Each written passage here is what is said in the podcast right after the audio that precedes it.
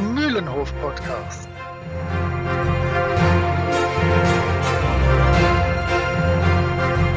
Ein Podcast von Jasper, Moritz und Chris.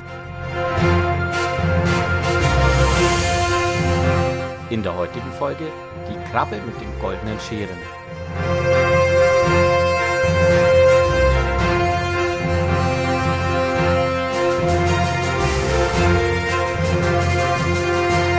Tim seinen neuen besten Freund kennenlernt, Struppi Knochen mal zu einem guten Zweck nutzt und wir diese Folge erst sechs Monate nach der Aufnahme veröffentlichen. Alle 100.000 Freunde und Fol äh, nee.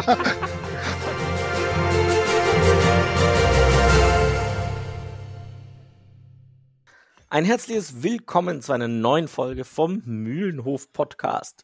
Draußen wird es langsam wärmer, wenn nicht im April wieder irgendwie zu Ostern Schnee fällt. Aber insgesamt wird es wieder wärmer draußen. Corona ist immer noch aktuell, auch nach einem Jahr. Alles ein bisschen doof draußen, also kümmern wir uns um die schönen Sachen, nämlich um Tim und Struppi. Und heute sind wir da mit einem brandneuen einer brandneuen Folge. Der Band ist nicht mehr so brandneu. Und äh, ja, wir wollen heute zusammen über Tim und Struppi, die Krabbe mit den goldenen Scheren sprechen. Und ich begrüße meine drei Mitstreiter hier, den Jasper, den Holger, den Moritz. Guten Nachmittag. Ahoi. Moin, moin. Hallo, Ole. Ja, äh, lang hat's gedauert, aber endlich sind wir bei dem Band angelangt. Dem Band, in dem Captain Haddock vorkommt. Das erste Mal. Darauf haben wir immer gewartet und ich darf euch jetzt schon sagen, dieses Mal haben wir endlich was Sinnvolles für unsere Kategorie vom Haddock. Wie heißt sie denn überhaupt? Flucht des Bandes, Mann. Flucht also, des Bandes. Jawohl. Freude, das ist doch wirklich das. Mega. Frohlocket. Frohlocket. Frohlocket. Frohlocket. Jenseits vom Mühlenhof. Ich habe etwas sehr Seltsames vielleicht für den einen oder anderen. Oh Ich ja. habe einen ähm, österreichischen Schriftsteller, ähm, der schon extrem lange tot ist, entdeckt für mich, äh, weil ich ein Buch gelesen hatte, das hieß Ostende 1936. Und ich fand das hervorragend. Und einer der Charaktere, die in diesem Buch vorkommen, ist halt dieser Schriftsteller. Es handelt sich um Stefan Zweig. Stefan Zweig Ah. ähm, lebte von 1881 bis 1942 und ähm, hat vieles geschrieben, war ein sehr gelesener Autor äh, und ist auch vor der Nazi-Okkupation halt geflüchtet. Und mein Buch, was ich da mir rausgesucht habe, was ich zuletzt nochmal gelesen habe, ist Darf die ich raten? Ah, nein. Es ist, sein, es ist sein letztes und auch sein bekanntestes Werk. Erschienen ist es posthum, ähm, zuerst in Brasilien, wo er zum Schluss gelebt hat, äh, 1942 und später dann halt auch in Amerika, England und ganz am Schluss dann auch irgendwann in Deutschland. Es ist eine, naja, sagen wir erstmal, worum geht es? Es geht um Schach, es geht um Wahnsinn, es geht um Folter, es geht um die Gestapo und es geht um Wien. Ähm, es ist eine seltsame Erzählung, aber packend und sehr gut geschrieben. Wenn du selber kein großer Leser bist, ist es auch nicht schlimm, weil es gibt mehrere Hörbücher davon. Ähm, zuletzt wurde es 2009 von Christoph Maria Herbst äh, vorgetragen und wer den kennt, weiß, der kann das. Also Hörbücher ist wirklich immer sehr schön von ihm. Es wurde auch verfilmt, unter anderem 1960 mit Kurt Jürgens als Dr. B und äh, der Schachmeister, der Schachweltmeister damals Mirko äh, Cent Centovic? Centovic war es, glaube ich, ja. Ja, wurde von Mario Adorf gespielt damals. Aber ich habe gehört, es ist jetzt neu verfilmt worden. Ich weiß aber noch nicht, wann es, naja, in die Kinos kommt. Wir werden sehen. Wir werden sehen, ob es überhaupt jemals dazu kommt, weiß ich nicht. So oder so, ich kann euch diesen Autor nur wärmstens empfehlen. Er ist natürlich um. Er hat mit der aktuellen Zeit nicht wirklich etwas zu tun. Aber irgendwie sind seine, seine Art zu erzählen sehr packend und sehr interessant. Und ähm, mich, ich persönlich ähm, habe jetzt fünf Bücher von ihm gelesen, aber die Schachnovelle ist tatsächlich das, was mich am meisten gepackt hat. Ähm, super Buch, sehr kurzweilig. Es vergeht wie im Fluge. Also ich konnte es wirklich nicht aus der Hand legen. Es lohnt sich. Das ist echt witzig, dass du mit der Schachnovelle ankommst, denn ähm, das ist tatsächlich das einzige Buch von Stefan Zweig, das wir damals in der Schule im Gymnasium gelesen haben, Pflichtlektüre ähm, in der Schweiz. Ähm, und ich mochte das auch sehr. Ich finde die Schachnovelle, du, du sagst es so schön, es ist packend geschrieben, was man von ganz vielen Autoren dieser Zeit jetzt nicht unbedingt sagen kann. Ähm, und, und auch der Film von 1960 mit Mario Adolf ist sehr gut. Also äh, auch von meiner Seite eine Empfehlung. Und so von wegen nicht so unbedingt der, der, die großen Leser. Das Buch ist jetzt ja auch nicht so dick. Also das hat ja, Nee. was sind 200 Seiten Ja, ich glaube maximal? 200, 240, ich weiß nicht Ja, mehr. Die, die, die, nee, nee, nee, die, die hat nur äh, oder sogar noch weniger. Noch weniger, also irgendwie 100, 150 oder 120 oder so. Mhm. Ich habe ähm, ich habe das Buch vor kurzem ähm, meinem Bruder gegeben, weil mir hat das auch total gefallen und er wollte irgendwie mal was, was er so an einem Abend irgendwie lesen kann. Und Ja, ja, das passt aber, das passt. Ja. Aber es ist ja wirklich echt, ähm, gerade wenn du dich auch ein bisschen mit der Zeit des äh, Nationalsozialismus beschäftigt hast, ähm, gibt es viele Ebenen, die dich dann noch mehr ansprechen. Und auch dieser Wahnsinn, ich fand den so gut, ja. ähm, Ein- der da ein dargestellt worden ist vom äh, Dr. B. Ein Hammer. Bett, ein Schrank, ein Tisch, ein Stuhl. Ja, ja, ja. Und ich meine, selbst wenn du keine Ahnung von Schach hast und wenn dich Schach überhaupt nicht interessiert, egal, ist trotzdem toll. Mhm. Eine Novelle ist übrigens per se kurz. Das war Ja, das ja. erste. Wir hatten das Buch nämlich gelesen, äh, als wir es äh, von der Novelle hatten. Mhm. Und Novellen haben auch immer eine Rahmenhandlung. Und das ist natürlich hier nicht anders. Äh, das ist, glaube ich, so eine der wenigen Buch- oder liter literarischen Formen, die ich noch relativ gut wiedergeben kann, was sie so auszeichnet. Okay, aber das ist ja nicht das Thema. Also was auch spannend an dem ganzen Buch natürlich ist, ähm, das ist über einen sehr langen Zeitraum geschrieben worden. Ja, Das wusste äh, ich tatsächlich. Es ist halt wirklich so, dass es nicht eben passiert ist, sondern er hat es zwischen 38 und 41 im Exil in Brasilien geschrieben. Er hat immer wieder dran gearbeitet, es ist immer wieder verändert und ist dann noch kurz vor seinem Tod erst verschickt an die Verlage in, ähm, ich weiß gar nicht, also ich glaube New York war dabei und, und London und so weiter. Und es ist dann wirklich äh, rausgekommen 1943 war es, glaube ich. 43 in Europa irgendwann. Äh, ah, und, ja, genau. Und 74 ist in, in, in Deutschland.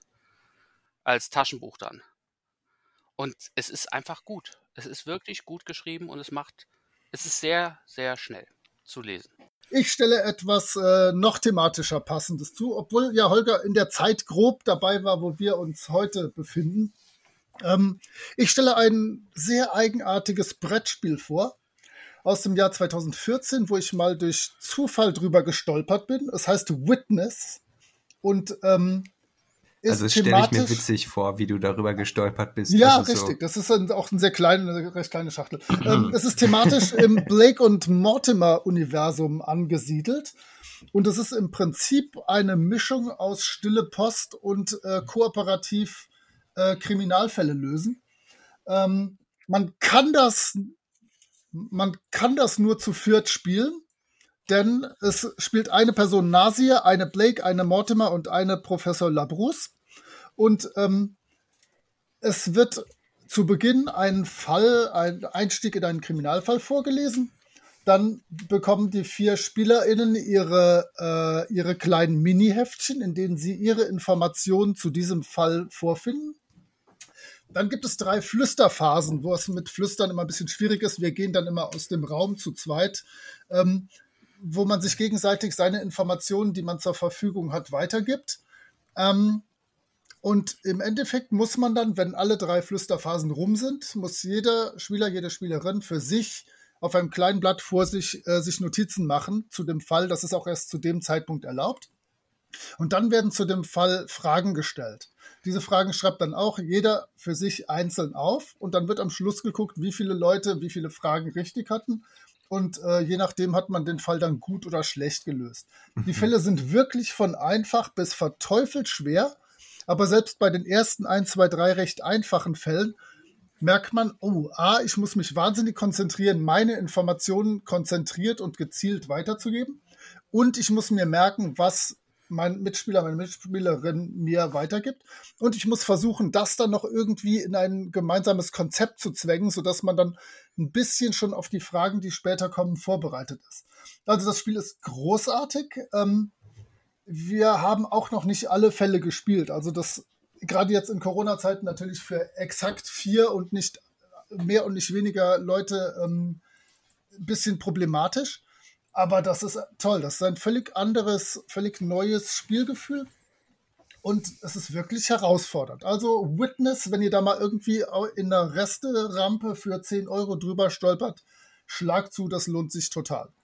Ja gut, dann mache ich weiter. Ähm, ich habe mich tatsächlich ganz spontan umentschieden, nachdem ich jetzt mitbekommen habe, was der Holger hier vorgestellt hat und habe gedacht, hey, mit Schach, da kann ich mithalten und stelle meine zwei Bücher von Ursula Poznanski jetzt mal nach hinten ähm, und möchte euch heute auch was empfehlen mit Schach, das man aber nicht liest, sondern tatsächlich anschaut. Und nein, es ist nicht der 9060er Film von die Schachnovelle, sondern ähm, ich möchte euch eine Miniseries vorstellen, äh, eine Mini-Dramaserie, das Damen-Gambit. Ähm, eine großartige Serie, die von Scott Frank und Alan Scott, und Alan Scott entwickelt wurde. Ja, die heißen beide Scott. Der eine vor, der andere mit Nachname. Und es geht um ein junges Schachgenie namens Elizabeth Hammond. Gespielt übrigens von der unglaublich guten Anya Taylor-Joy. Kann man wirklich nur empfehlen. Die spielt saugut. Ähm, und basiert auf einem Roman von, aus den äh, 80er Jahren von Walter Tevis. Und äh, ist eine Netflix Original Series und geht im Endeffekt darum, dass äh, Elizabeth oder, Beth Harmon quasi in den 50er Jahren als Weise aufwach, auf, aufwacht, aufwächst in Kentucky und dort entdeckt sie bei einem, äh, bei meinem Hausmeister oder keine Ahnung, der spielt im Keller für sich Schach und ähm, sie sieht ihn und stellt plötzlich fest, dass das ein ganz interessantes äh, Spiel sein könnte und wird angefixt, ja, schon als kleines Mädchen und fängt dann an, in der männerdominierten äh, Schachsport-Geschichte äh, quasi äh, an, ja, an, fängt dann an, diese männerdominierte die männerdominierte Schachsportart äh, ein bisschen aufzuwühlen und möchte halt im Endeffekt Weltmeisterin werden. Und ähm, in, in, diesem, in diesem in dieser äh, Miniseries, die, die geht über sieben Folgen, jeweils, äh, glaube ich, 60 Minuten je Folge. Äh, also lässt sich gut durchbingen in weniger als einem Wochenende. Ähm, da geht es wirklich um, um Schach, um die 50er Jahre, um, um, um das Thema äh, äh, äh, Medikamenten- und Drogenabhängigkeit oder Alkoholabhängigkeit. Ähm, da geht es aber auch ganz sehr um, um Persönlichkeit, weil äh, diese Beth Harmon, ähm, ich, man kann, ich, ich weiß nicht, wie man sie, wie man sie ähm, charakterisieren will. Das ist kein so typischer offener, aufgeschlossener Mensch, sondern sehr eher introvertiert, ähm, vielleicht sogar ein bisschen autistisch veranlagt. Und das macht das Ganze super interessant. Dazu kommt eine unglaublich gute Dramaturgie, eine geniale Kamera, ähm, und auch der ganze Aufbau, das drumherum, ist einfach nur super cool. Und auch hier gilt, wie bei der Schachnovelle, es ist völlig egal, ob man Schach mag oder ob man was davon versteht. Ähm, das Damen-Gambit ist auf jeden Fall unglaublich empfehlenswert, sehr, sehr sehenswert.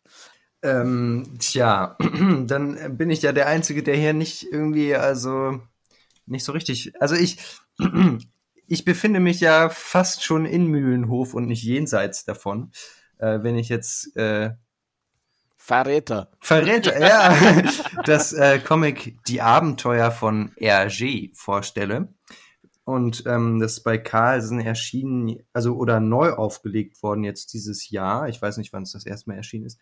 Ähm, und zwar äh, gezeichnet von drei ZeichnerInnen, die ich alle nicht kenne. Äh, da stehen auch, also stehen jetzt hier die Namen, die Vornamen. Hier Stanislas Fromenthal und den spricht man bestimmt nicht Bouquet aus, aber ähm, es ist ein Comic, das beschäftigt sich halt mit ähm, dem Leben von Hergé, allerdings jetzt nicht als, ähm, als Biografie, sondern es ist eher wie so ein äh, Spotlight, wo dann auf einzelne Episoden seines Lebens eingegangen wird, was weiß ich, als er ähm, seine, seine ersten Zeichnungen und wie er äh, seine Erlebnisse bei den Pfadfindern und so weiter. Und das Ganze ist schon, also ich habe es jetzt, ähm, ich habe das erste Drittel gelesen und das ist ähm, interessant, wie da immer gespielt wird. Einerseits wird da immer Bezug genommen auf die Originale, die Comics, also auch vom Bild her sieht man immer wieder,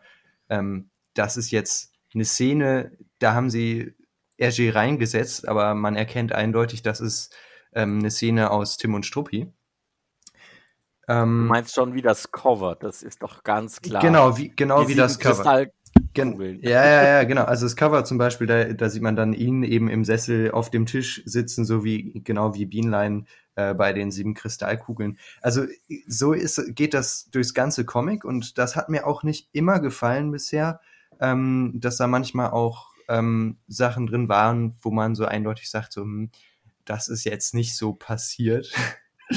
ähm, weil eben auch versucht wird, da noch so einen gewissen äh, Inter Unterhaltungswert da noch äh, mit reinzugeben.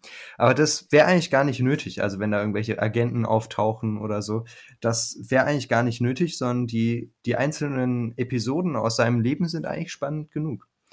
Der Zeichenstil dagegen, der ist natürlich ähm, ziemlich klassisch, Linie Claire, ähm, wird versucht, eben so nah an Hergés Stil ähm, sich zu halten wie möglich. Also auch, es ist eher schon so ein bisschen so pastellige Farben und so, alles sehr flächig. Was mir dagegen aber an dem Stil jetzt nicht so gefallen hat, oder was nicht so original Hergé ist, sind dann so diese ganz zackigen, spitzen Nasen und manchmal so ist da so ein bisschen zu viel Gekringel, ähm, zu unruhige Linien die jetzt nicht so Hergé-Style sind. Aber das sind halt Kleinigkeiten. Ansonsten ist es wirklich total interessant. Ähm, hat 70 Seiten ungefähr. Und dann kommen noch viele Extras hinten drin. Also das würde ich schon empfehlen, wenn man sich mit RG beschäftigt oder mit Tim und Struppi beschäftigt, dann ist es schon was Interessantes, aber es ist jetzt kein, äh, kein Muss. Ich finde es ich find's ja witzig, wie der Carlsen Verlag äh, äh, dieses Buch beschreibt. Über, wie, wie ein Auto. Überarbeitete Neuausgabe in hochwertiger Ausstattung. ja, ja, wie ein Auto. Das ist gut. Also ich meine, ja, es ist interessant, aber es hat mich jetzt nicht umgehauen bisher. Tims Recherche. Ich habe in bester Tim-Manier recherchiert und journalistisch gearbeitet. Also du wurdest quasi fünfmal angeschossen, dreimal beinahe überfahren Richtig. und hast keine Zeile geschrieben Korrekt. währenddessen. Und ich habe diverse Züge zerstört im Zuge dessen. Oder zumindest fast zerstört. okay, also wir befinden uns im Jahr 1940 und aus ähm, politischen Gründen wurde das 1939 begonnene im Reiche des schwarzen Goldes erst einmal ein wenig zurückgestellt und Hergé hat es mit einer unpolitischeren und etwas saferen Folge versucht. Ähm, wir haben ja schon über das Erscheinen in der Tageszeitung Le Soir in der Sonderfolge gesprochen, deswegen da an dieser Stelle nicht mehr viel mehr zu. Was wichtig ist, ist, dass hier am 17. Oktober 1940 dann in dieser Folge das erste Mal Captain Haddock erscheint, hat ja äh, Chris schon zu Beginn gesagt. Was mir überhaupt Gespoilert. noch nicht aufge Aufge richtig, voll der Spoiler. Was mir überhaupt noch nicht aufgefallen ja. ist, Haddock ist tatsächlich der komplette Gegenentwurf zu Tim. Also die, die sind sich in sämtlichen Elementen des Lebens völlig konträr und äh, passen wahrscheinlich deswegen so gut. Ähm, ich fand sehr schön, dass äh, Hergés erste Frau Germaine angeblich für den äh, Namen äh, herhalten muss, denn sie hat Haddock als traurigen englischen Fisch bezeichnet, äh, was dann äh, zum Haddock, dem Shellfish geworden ist. Ähm, wie schon gesagt, äh, er musste weniger auf Politik und mehr auf Zeitgeschehen eingehen und sich somit mehr mit seinen Figuren befassen, was mir persönlich sehr gut gefällt und ich denke, der mhm. Serie insgesamt gut getan hat. Mir hat sehr gut gefallen äh, in der ich habe es wieder natürlich meine meisten Informationen aus äh, auf den Spuren von Tim und Struppi von Michael Fahr und mir hat sehr gut gefallen, äh, dass da so ein bisschen die Namensspielereien drin vorkommen, die im Deutschen dann oft verloren gehen oder halt verändert werden. Aber zum Beispiel heißt die Oase, die zwischendurch mal vorkommt, Oase Keferia oder Kefer. Und Kefer heißt auf Französisch, was soll ich tun, was soll man tun, was soll man machen. Und sie gehen dann in die kleine Hafenstadt Bagar. Und Bagarre heißt auf Französisch Schlägerei, Prügelei. Also äh, auch da wird die, kommen ja diverse Schlägereien dann später vor. ähm, ich mag so, so, Spielereien immer ganz gerne. Ähm, anders als bei äh, Tim in Tibet und ähm, bei anderen Bänden, wo wir schon drüber gesprochen haben, wo es dann äh, mit einem äh, chinesischen Berater zur Sache ging, hatte er hier keinen arabischen Berater also, also, oder keinen Berater aus diesem Kulturkreis, sodass gerade in den ersten Ausgaben das ganze Arabisch einfach lustige Kokolores-Schnörkel sind. Ähm, und auch die Locations bleiben doch eher stereotyp. Die hat er dann mal auf Fotos gefunden. Aber lass uns das sagen, die sind einfach wunderschön gezeichnet. Also ich mag seine ganzen arabischen äh, Stadtzeichnungen sehr, sehr gerne. Ähm, witzig ist, hier sind vier komplette, komplett seitige Illustrationen drin, wo ich mich tatsächlich öfters mal gefragt habe, das kommt nur hier vor, was soll das? Das liegt daran, dass da äh, die meisten Alben 100 bis 130 Seiten hatten und dann auf die klassischen 64 Seiten gekürzt wurden. Hier dieser Band hatte 52 Seiten und musste halt irgendwie auf 64 Seiten aufgeblasen werden, äh, so dass man da noch ein bisschen spielen konnte und dann diese riesigen Illustrationen reinnehmen konnte. Ähm,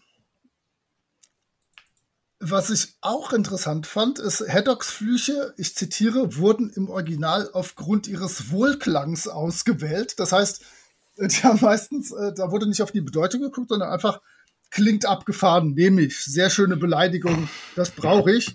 Ähm, und ich möchte das sehr hervorheben, das ist großartig. Habt ihr bei eurer Beschäftigung mit dem Band mal von der Clysopumpen-Affäre gelesen oder gehört? Da äh, hatte ich große Freude mit auch. Nö. Ah, das ist gut, wenn, wenn Holger das nicht hat, kommt es im Quiz nicht vor, dann kann ich das ja erwähnen. ähm, und zwar ist einer von seinen Flüchen, also einer von Haddocks Flüchen, ist Hergé ein bisschen auf die Füße gefallen. Denn eine Clysopumpe ist wohl eine, ein Gerät, um eine äh, Darm-Analdusche vorzunehmen. Und Haddock hat halt diesen Fluch verwandt. Und sein Kumpel Jacques van Melbecke, ne, Melkebecke, mhm. hat sich als besorgter Vater ausgegeben, der gesagt hat, das kann doch nicht sein, dass mein Sohn solche Wörter jetzt verwendet und von ihrem Jugend- oder Kindercomic in den Mund gelegt bekommt.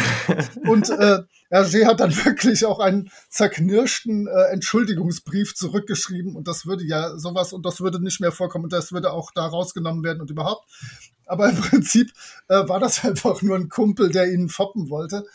Also die Clysopumpen-Affäre ganz, ganz weit vorne. Ich habe ein neues Wort gelernt und auch das macht mich wieder sehr glücklich. Ihr merkt, dieser Band macht mich äh, sowieso zu einem viel besseren Menschen. Also ich kenne ich kenn nur Clouseau. ja, richtig, das ist, das ist was, was richtig. Chefinspektor Clouseau ist auch Achso, ich dachte jetzt Clueso. nein, nein, nein, das ist das wieder was anderes. Clueso-Affäre. nein, K-L-Y-S-O. Äh, noch ein bisschen was Zeitliches und ähm, auch das wieder eine neue Sache für mich. 1947 erschien das als Album und im selben Jahr als Stop-Motion-Film und war somit die allererste Tintin-Verfilmung von Claude Mison. Es gibt da einen 2008er DVD-Release und ich habe lange mit mir gerungen, ob ich diese 33 Euro für diese Folge investieren soll und habe mich dann brutal dagegen entschieden, weil mir einfach die Zeit zu knapp war. Aber ich werde mir diese DVD mal noch äh, ziehen und schauen, ob die mich irgendwie weiterbringt. Vielleicht hört ihr das ja dann demnächst mal in Jenseits von Mühlenhof. Und 20 Jahre später, 1967, erschien er dann auf Deutsch im Carlsen Verlag. So viel dazu. Mögt ihr noch etwas ergänzen? Nein, hier ist nicht Metzgerei Schnitzel. Hier ist die Zusammenfassung des ganzen Bandes. Ich habe mir fünf Seiten aufgeschrieben. Nein, ich habe mir gar nichts aufgeschrieben. äh, ich möchte aber vorweg einfach mal gerade sagen, eigentlich ist Struppi schuld. Und so ist es nämlich auch, denn die Krabbe mit den goldenen Scheren äh, kann nur stattfinden, weil Struppi auf der ersten Seite des Bandes einfach mal ein bisschen im Müll wühlt und dabei auf eine Dose stößt, wortwörtlich mit seiner Schnauze, äh, mit einem Krabbenlogo drauf, also ein Krabben, eine Krabbenbüchse. Tim, die ihm natürlich gleich wegnimmt und wegschmeißt und erstmal seines Weges geht. Und man möge erstmal nichts weiter denken. Aber kurz darauf trifft äh, die beiden Schulzes, die ihm von einem mysteriösen Falschmünzerfall äh, erzählen ähm, und ihm dann kurz danach die Unterlagen zeigen, die sie schon gesammelt haben. In ihren Stapeln von Unterlagen findet sich auch ein abgerissenes Stück eines Etiketts einer Krabbenbüchse. Und so stolpert Tim in einen äh, recht ungewöhnlichen Fall rein, ähm, wo es zuerst nur um Falschgeld geht, äh, der sich aber kurz darauf deutlich weiterentwickelt. Er findet erstmal raus, dass auf seinem kleinen Zettelchen, äh, auf dem Zettel von den Schulzes, von der Krabbenbüchse hinten drauf, äh, der Name Karabudian ähm, steht und dann feststellt, dass das äh, ein, ein Schiff ist. Und er geht dann kurz darauf entsprechend zum Hafen. Ähm, und am Hafen wird er gleich versucht, das erste Mal äh, umgebracht zu werden von einem Mann, den wir demnächst noch kennenlernen werden. Ähm, wird dann aber zusammen mit den Schulzes äh, aufs Schiff gehen und mal kontrollieren, ob sie irgendwas finden.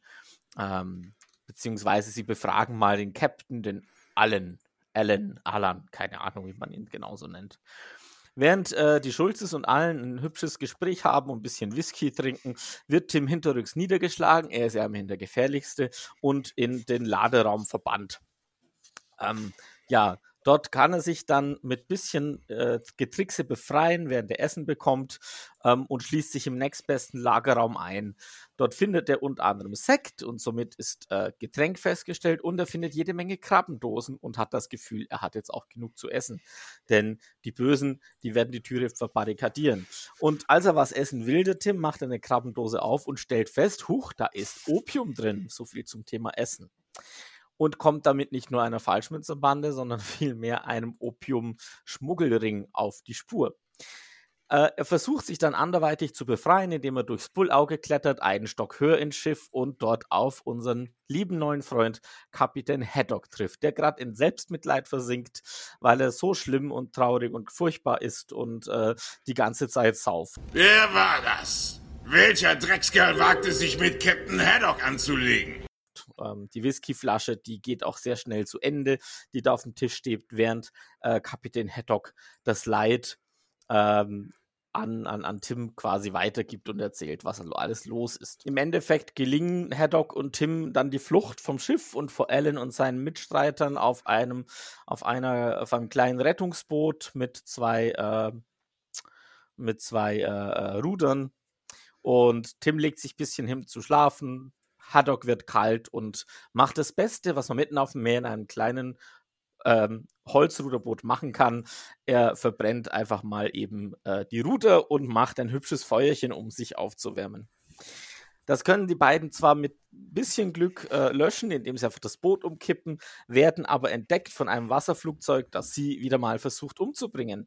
Ähm, mit etwas Glück und einem gekonnten Schuss von Tim, man glaubt es kaum, auf ein fliegendes Flugzeug, schafft es, dass äh, das äh, Flugzeug wassern muss und ähm, mit bisschen mit bisschen Glück und äh, ja bisschen ja, Glück würde ich mal sagen, schaffen sie es, das Flugzeug zu kapern und äh, wegzufliegen. Sie geraten dann aber in einen Sturm und äh, stürzen ab, und zwar mitten in der Wüste. Ja, und was jetzt losgeht, ist ein, ein Marsch durch die Wüste mit vielen Irrungen und Wendungen. Ähm, sie haben kein Wasser und nichts. Struppel findet einen riesigen Knochen von einem äh, gestorbenen Kamel, so wie es aussieht. Ähm, und ja, auf der Suche nach Wasser findet Kapitän Haddock eine Fata Morgana, nämlich eine äh, Sektflasche und versucht, den Korken, nämlich Tims Kopf, relativ schnell zu köpfen. Funktioniert Gott sei Dank nicht. Und als sie kurz vorm Verdursten sind, findet sie zum Glück eine kleine Karawane aus, sind so zweier Securities, sind es vermutlich auf Kamelen, und bringen sie in ein Lager zu Leutnant, Lieutenant Delcourt, Kommandant der Feldwache aus Afga. Und Tim erklärt, worum es geht und was los ist. Ähm, Das ist das erste Mal, wo Kapitän Haddock nichts trinken will. Er ist sehr deprimiert an dieser Stelle. Ähm, und während sie so erzählen, hören sie im Radio, dass die Karabudian ähm, verunglückt ist und vermutlich untergegangen ist. Tim und äh, Haddock finden das natürlich sehr merkwürdig und versuchen deshalb jetzt aus der Wüste wieder in die Stadt zu kommen und um der ganzen Sache nachzuforschen. Unterwegs werden sie aber wieder mal von einer Gaunergruppe abgefangen. Es gibt eine schöne Schießerei. Ähm, darauf kommen wir bestimmt später nochmal zu sprechen. Ich sage nochmal kurz Rache, Rache, Rache, Rache! Äh, wo Kapitän Haddock gefühlt die ganze Bande vertreibt. Ähm, sprechen wir sicherlich später noch drüber. Und sie kommen schlussendlich in diese äh, wunderschöne Hafenstadt an der marokkanischen Küste, Küste namens Bagavi. Genau, in Baga sichtet Tim plötzlich Ellen, rennt Kapitän Haddock davon und so trennen sich erstmal deren Wege. Kapitän Haddock versucht mal wieder strunzbesoffen ähm, den Tim wiederzufinden, äh, klappt natürlich nicht. Er sauft, säuft mehr und stellt plötzlich fest, dass am Hafen ein neues Schiff namens Diebel Amila äh, eigentlich sein Schiff ist, die Karabudian. Es glaubt ihm leider niemand, weil er ist ja stockbesoffen. Ähm, gleichzeitig äh, kommt Tim zur Polizei, nachdem er Ellen ja verloren hat, und dort sagt man ihm, dass Kapitän Haddock gefangen genommen wurde und äh, wieder freigelassen wurde. Und so rennt Tim zu Kapitän Haddock. Sie finden sich mehr oder weniger beinahe. Äh, ja, ähm, er wird entführt. Tim versucht hinterher zu rennen und hinterher zu fahren mit einem Wagen. Dummerweise wird dieser Wagen gerade abgeschleppt. Also alles sehr ungünstig. Ähm, und Tim kommt irgendwann zurück in die Stadt ohne Kapitän Haddock, ohne eine Spur trifft dann aber zufälligerweise auf die Schulzes, die selber eine Spur gefunden haben. Ähm, und zwar äh, wollten sie sie bei einem, mit einem Trödlerhändler sprechen. Und der Trödlerhändler ähm, hat tatsächlich eine Krabbendose dabei, aber da sind tatsächlich ausnahmsweise mal Krabben drin.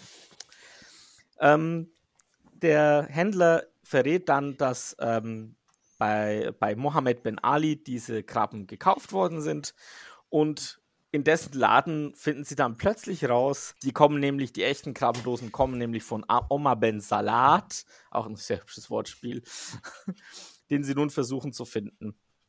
Ähm, das kriegen die Schulzes dann tatsächlich hin, währenddessen äh, Tim weiter nach Ellen sucht und den tatsächlich dann auch erwischt. Während die Schulzes äh, versuchen mit Ben Salat zu sprechen, ähm, kommt Tim über einen Keller in ein Lager mit äh, den ganzen Krabbenbüchsen von der Karabudian. Und da trifft er auch wieder auf Kapitän Haddock, der gefangen genommen wurde, der wohl gerade ausgepeitscht wird und ähm, den Tim kurzfristig befreit. Natürlich wieder mit ein paar Unglücken, weil Kapitän Haddock ist immer noch nicht ganz nüchtern.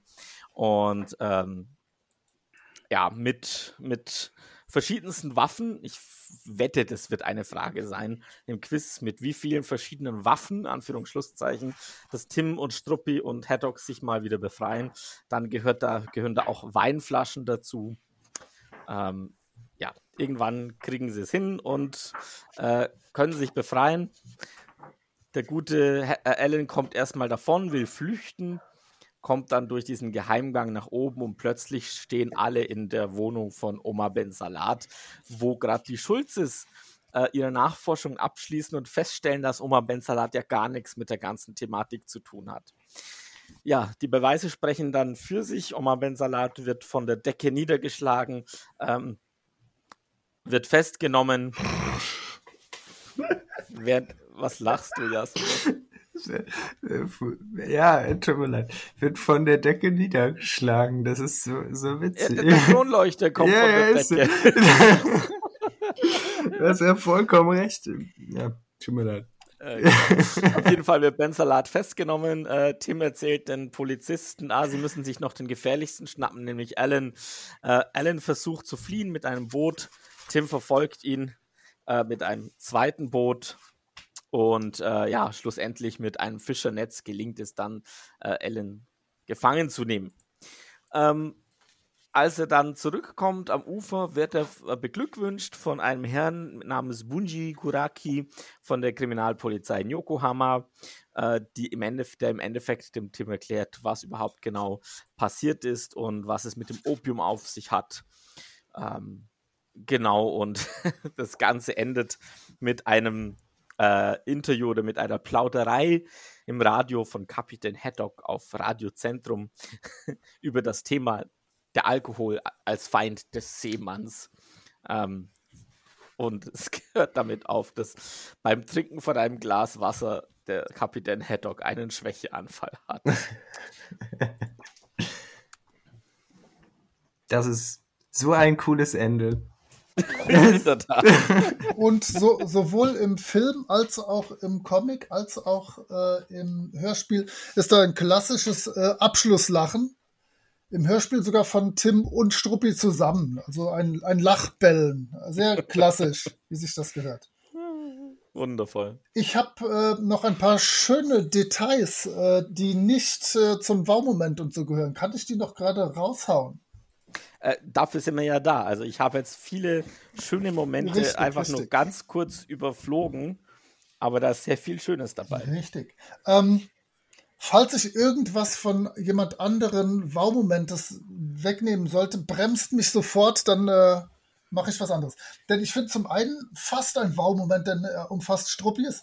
Struppi äh, bleibt ja am Anfang mit der Schnauze in dieser, äh, in dieser Konservendose hängen und kriegt von äh, Tim total Ärger.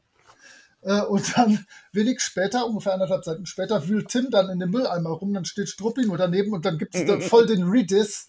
Schämst du dich denn gar nicht, in Mülleimern zu, krämen, wie, äh, zu kramen wie ein Straßenköter? Das hat mir sehr gut gefallen. Ähm, Ich finde ja, ich finde ja direkt danach, wenn du noch überlegst, ich finde ja direkt danach sehr hübsch, als äh, die Schulzes Tim erzählen, dass es um, ein, um falsche 5-Mark-Stücke geht äh, und dass äh, da viele Leute drauf reinfallen. Also da muss man schon vorsichtig sein. Sie dann den Ober mit einem 5-Mark-Stück bezahlen und der halt sagt, Entschuldigung, das ist leider falsch. Sehr peinlich. Ähm, was noch sehr, ein sehr schönes kleines Detail ist, der Gehilfe von Oma Ben Salat heißt Abd el Dirman, äh, Abd el Dirham und Abd el heißt Diener des und Dirham ist die Währung in Marokko. Also das ist dann der Diener des Geldes, auch wieder ein klassischer Telling Name, wie sich das gehört. Ähm, großartigst ist, du hast nicht geschildert, als sie dann im zweiten Trödlerladen sind, dass Schulzes dann die Kellertreppe runterfallen. Und Das habe ich übersprungen, und ja. ja. aber pass auf, die, die haben, selbst da sind sie Schulz und Schulze. Dann der erste, der runterfällt, dann ist als Geräuschkulisse Bumm, Zack. Und beim zweiten steht dann Zack, Bumm. Da habe ich äh, gekichert wie ein Schulmädchen. Äh, ein Traum. Also ähm, dann natürlich der Asterix-Moment, wo die Schulzes äh, am Schluss sagen, das, der Himmel soll über uns einstürzen. Ah, ja, ja. ja. Weil das ist ja das Einzige, wovor der Gallier von Welt Angst hat. Und natürlich stürzt der Himmel über ihn dann ein. das war mein Wow-Moment. Oh, verdammt! Ähm, Wieder Du typisch. redest auch verdammt viel, Michel. Ja, das, wirklich. das tut mir leid. Das kann doch echt nicht sein. Und wa was super ist, ist, dass die Polizei am Schluss in der Hafenstadt es eigentlich auf Haddock total abgesehen hat. Ne? Der, immer wenn der irgendwo ankommt, egal ob er gerade betrunken ist oder nicht, wird er erstmal ordentlich verprügelt und eingesperrt.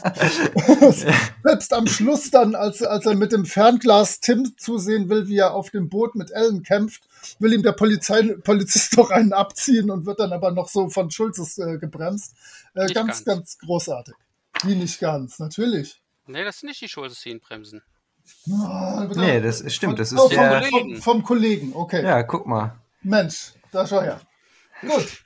Also ich Ähm, habe aber auch noch was. Also Ja, ich raus. unterbreche dich jetzt mal, weil Ja, also ich, bin, ich bin auch durch. Ich bin sowas, sowas von durch. Wie ähm, viele Wow-Momente waren das jetzt? Das Zehn? war noch keiner. Ha! Die, Okay. Wa- die Wow-Momente, Me- meine Wow-Momente kommen noch. Ja. Ja, ja, ist gut. Ich freue mich. Ähm, jetzt kommt, also ich, ich frage mich bei diesen, ähm, es gibt ja die Szenen, wo sie da so Kamele reiten und Ja. ich habe ich hab keine Ahnung, ob das vielleicht so ist, aber ist euch mal aufgefallen, auch auf dem Cover, dass sie nur in einer Hand so eine Leine drin haben. Stimmt. Und, und also damit kann man ja ein Tier gar nicht lenken, sondern da kann man höchstens dran ziehen und dann geht der Kopf so zur Seite und also die Leine ist zu so einem mit der Nase verbunden. Ähm, aber es ist halt nur eine, eine Leine und nicht zwei. Das ist echt Es sind keine Zügel. Nicht wie beim Pferd. Ich schau mal kurz bei Google. Ja, aber das Ding ist, äh, du darfst nicht vergessen, Mhm. bei, bei äh, Kamelen läuft es ja auch so, du hast zwar diesen Zügel, aber eigentlich lenkst du das Kamel über deine Füße. Mhm. Hm. Es ist tatsächlich, also wenn du guckst, ist es also oft, ist es tatsächlich nur eine Leine. Nicht überall, es gibt auch Kamele mit echten Zügeln, aber normalerweise ist es nur eine Schnur. Okay. Ja, das sind Das diese heißt, es ist wahrscheinlich, ist es wahrscheinlich, ist wahrscheinlich nur zum Bremsen da oder wie? Aber guckt euch mal das Bild, äh, den Naja, auf ist- Seite 37 an, dann seht ihr das sehr schön. Ähm, und schaut mal euch die Füße der drei Reiter, die man sehen kann, an. Also Tim, Haddock und äh, der Begleiter, einer der beiden Begleiter, die lenken das Tier wirklich über ihre Füße. Die haben alle nacktes Fußwerk sozusagen und äh, geben darüber dann praktisch an, wie es weitergehen soll. Stimmt, Hm. stimmt. Das ist aber fancy. Guck mal. Also, und das habe ich mich halt gefragt, als ich das gelesen habe, weil irgendwie hat mich das immer gewundert. Hm. So, danke, dass wir das geklärt haben. Wenn wir, wenn wir aber schon da sind, dann, dann können wir tatsächlich nochmal auf die genau darauf folgende Szene eingehen. Auf diese, auf diese Wüstenschlacht will ich sie mal nennen. Da fühlen wir uns alle gleich so zu Hause, ne? Wenn dann der äh, Haddock ausrastet. Also die, die bekämpfen sich ja, die beiden Parteien, natürlich auch in Arabisch und in ja, Deutsch, Französisch, was auch immer es dann eigentlich ist. Ähm, und, und versuchen einander gegenseitig abzuschießen. Sie treffen sich aber immer nur in Sand. Ähm, der, Höhepunkt, der Höhepunkt ist dann tatsächlich, als, als Tim so schießt, dass der andere Kerl Sand in die Augen kriegt. Also das ist irgendwie ein bisschen verharmlost, die ganze Sache. Und irgendwann rastet halt einfach Haddock aus, weil ihm jemand seine Whiskyflasche zerschießt. Und dann kommt eben diese, diese wundervolle Szene Rache, Rache, Rache.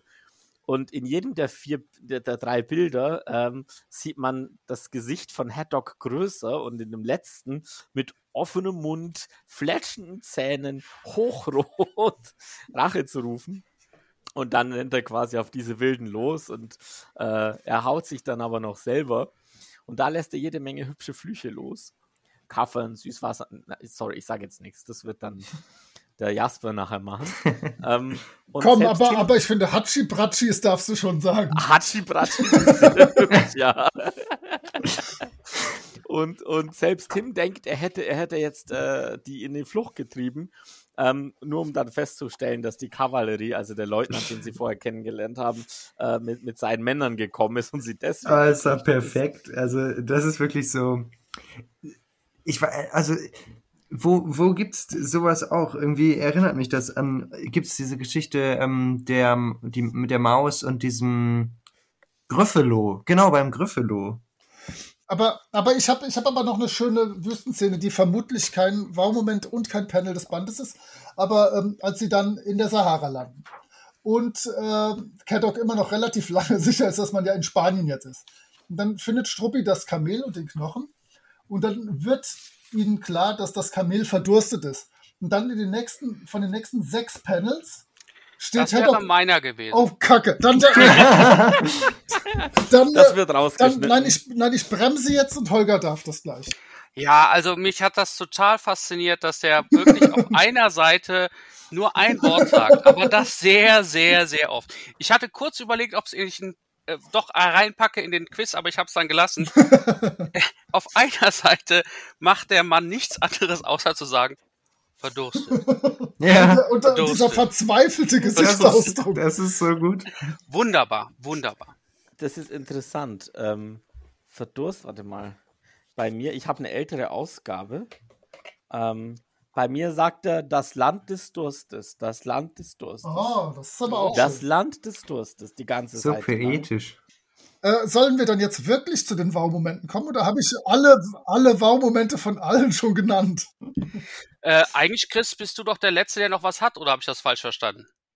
Der Rest hat ja eigentlich schon der Moritz übernommen. Struppis Wow-Moment. Ich suche mir den ja immer sehr spontan aus. ähm, Aha, der Herr hat sich nicht vorbereitet. ich, weiß, ich weiß ja, dass der Moritz die Wow-Momente im Zweifelsfall einfach so erzählt. Ähm, und deshalb schaue ich, was noch nicht weg ist und, und, und nehme mir dann einen.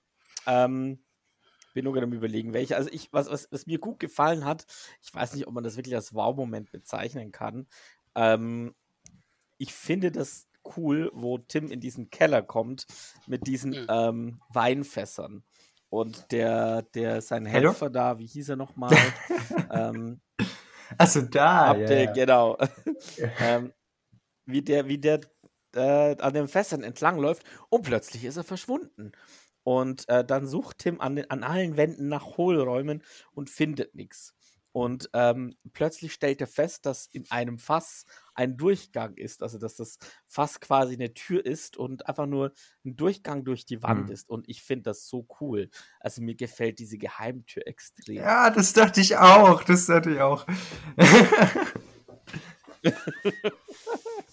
Ich, so. hätte, ich hätte aber wirklich noch einen Wow-Moment, aber Jetzt bin ich dran. Also jetzt wirklich. Also ähm, auf Seite 33. Und das ist halt wirklich ein Wow-Moment, weil ähm, es wird zwar nicht Wow ge gesagt, es wird nämlich gar nichts gesagt. Ähm, die Stelle, wo Haddock denkt, er hätte eine Vater, äh, er hätte Wasser gefunden. Es ist leider Oder eine Whisky. oder Whisky, gut, man weiß es nicht so genau. ähm, und Struppi möchte ihn aufhalten und da, da sind wirklich vier, äh, vier Panel, über die das geht, wo dann Struppi äh, springt ihm hinterher, äh, beißt in seine Hosenträger, zieht da dran, zieht noch mehr dran und dann reißen die ab und ähm, beide fliegen irgendwie in unterschiedliche Richtungen. Also es ist, äh, wird nichts gesagt, aber ich finde, es ist einfach so, ähm, so herrlich auch szenisch umgesetzt. Man kann sich das so mega vorstellen. Hinter Struppi ist so eine mega Staubwolke, wo der seine äh, ähm, Pfoten in den Boden rammt und so. Das ist, das ist einfach mega. Also, ähm, mir hat der Band ja insgesamt sehr gut gefallen. Es war, gab viele Momente, die ich extrem cool fand. Aber ganz ehrlich, vielleicht liegt das auch äh, an meinem selber, dass ich ja auch Whisky relativ gerne trinke. Ähm, und es hat noch nicht mal was mit Whisky zu tun, aber dieser arme, arme Captain Haddock auf der Seite 21. Diese ganze Seite, was du ja eben auch schon schön erzählt hast, Chris, äh, wo es mit dem Feuer, aber das Feuer war für mich Feuer? nicht erheblich. Es ging nur um das, was vorher passiert. Wo er dann die Flasche rumfindet. Und dann will er sein Wort halten und will sie eigentlich ins Meer pfeffern. Aber dann denkt er, ach, einen kleinen, winzigen Schluck nur. Und das wird mich bestimmt aufwärmen und das tut mir bestimmt gut. Das ist nur ein ganz, ganz, ganz kleines Schlückchen. Und dann ist sie doch schon leer. Die ganze verdammte Flasche. Ja, vor allem, das sieht man auch nur, wenn man aufpasst, ne? Also es ist halt, Wahnsinn! das fand ich toll. Ähm, wenn man einen Trinker darstellen möchte und es noch wirklich in irgendeiner Form lustig machen will, das ist perfekt. Also ich, ich bin völlig überraschend mal heute bei den äh, Schulzes. Und zwar die Seiten 56, 57. Beginnen damit, dass die Schulzes Oma Ben Salat befragen und ähm, ganz freundlich nur darauf hinweisen, dass er, dass er, dass sie mit Nachforschung beauftragt sind. Oma Ben Salat, beim Barte des Propheten, ihr wagt es mich, Oma Ben Salat zu verdächtigen, hinaus, ungläubige Hunde, hinaus, oder ich lasse euch bei lebendigem Leibe das Fell abziehen. Dann öffnet sich die Geheimtür, dann läuft der erste Spitzbube durchs Bild, dann läuft der fluchende Haddock mit Weinflasche durchs Bild, dann läuft der betrunkene Tim durchs Bild, dann Oma Ben Salat mit Pistole bedroht Tim und äh, sagt, dein letztes Stündlein ist gekommen.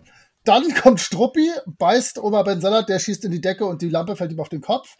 Dann fragt Tim, wer ist dieser Mann? Und Schulze sagt, Oma Ben Salat, wir haben ihn gerade verhört und er hat uns seiner völligen Unschuld versichert. Ich finde das so großartig. Bessere Detektivarbeit geht eigentlich gar nicht mehr. Das ist wirklich spektakulär witzig. Ja, der war total schlecht, Moritz. Dafür hast du aber viel gekichert. Ich habe überhaupt nicht gekichert. Nein, wir, wir müssen weit, tot, schnell ja. weitermachen, damit Jasper Ja, zum. Fluch des Bandes kommt. Die Schulzes präsentieren das beste Panel im Band. Jawohl. Also da bin ich nämlich auch dran mit bestes Panel und ich bin, ähm, ich äh, konnte mich nicht ganz so entscheiden. Also ich hab, ich, ich muss zugeben, ich habe kein kleines Panel ausgesucht. Also ich, Das sonst ist nicht ich ja der immer, Jasper, den wir kennen. Ja, ich, ich weiß. Also es ist, ähm, ich bin meiner nicht treu geblieben, auch wenn ich finde ja, ähm, dass der manchmal an manchen Stellen gar nicht so ähm, mit so vielen detailreichen Zeichnungen aufwarten konnte, wie manche der ähm, vorangegangenen Comics, aber war auch sehr unterschiedlich.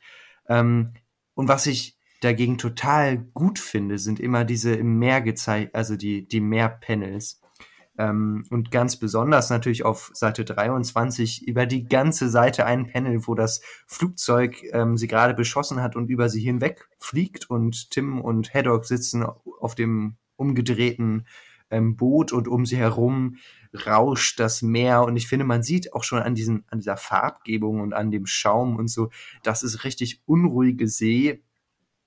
Ich finde, das ist, das ist total interessant, dieses, dieses eine Panel, das übermittelt so viel. Das ist so, da ist so viel Bewegung drin. Darum gefällt mir das so gut. Und das ist auch außerdem auch auf einer ganzen Seite. Also ähm, könnte man sich auch, ähm, na, ist sehr groß und ähm, geht auf sehr viele Details ein. Also ich meine, das, das Flugzeug sieht man so von unten und die Schatten, also es ist von unten so ein bisschen dunkler, das Gelb, das ähm, ist, finde ich, alles auch von der technischen Umsetzung trifft es das einfach perfekt. Das ist mein Lieblingspanel des ganzen Bandes. Prima, dann darf ich jetzt ein kleines Panel vorstellen. Gibt's mein ja Lieblingspanel, also ich habe eigentlich zwei, aber ich, ich musste mich ja jetzt irgendwie entscheiden. ähm, deswegen nehme ich das, was weiter hinten im Band ist. Äh, auf der Seite 40, äh, wir haben ja eben kurz über äh, Haddock und seine wir schlagen die anderen in, in die Flucht mit Hachi, Prachis und so weiter. Und genau dieses Bild ist mein Lieblingspanel. Äh, nicht wegen den Flüchen. Überhaupt nicht, sondern wenn man sich das anschaut, wie die äh, Berber flüchten, dass man könnte sich vorstellen, dass es eigentlich so im Trickfilm eine Figur ist und alle verschiedenen Phasen dargestellt. Ganz hinten sieht man noch den, der noch das Gewehr anlegt und zielt. Vorne, ganz vorne ist dann derjenige, der schon ähm, vom Zielen weg ist. Dann sehen wir jemand, der sich so in die Hocke begibt. Dann jemand, der sich schon gedreht hat und am, kurz vorm Laufen ist. Und ganz am Ende siehst du auch noch Leute, die schon im Vollsport weg am Laufen sind. Also es ist, finde ich, hervorragend gelöst.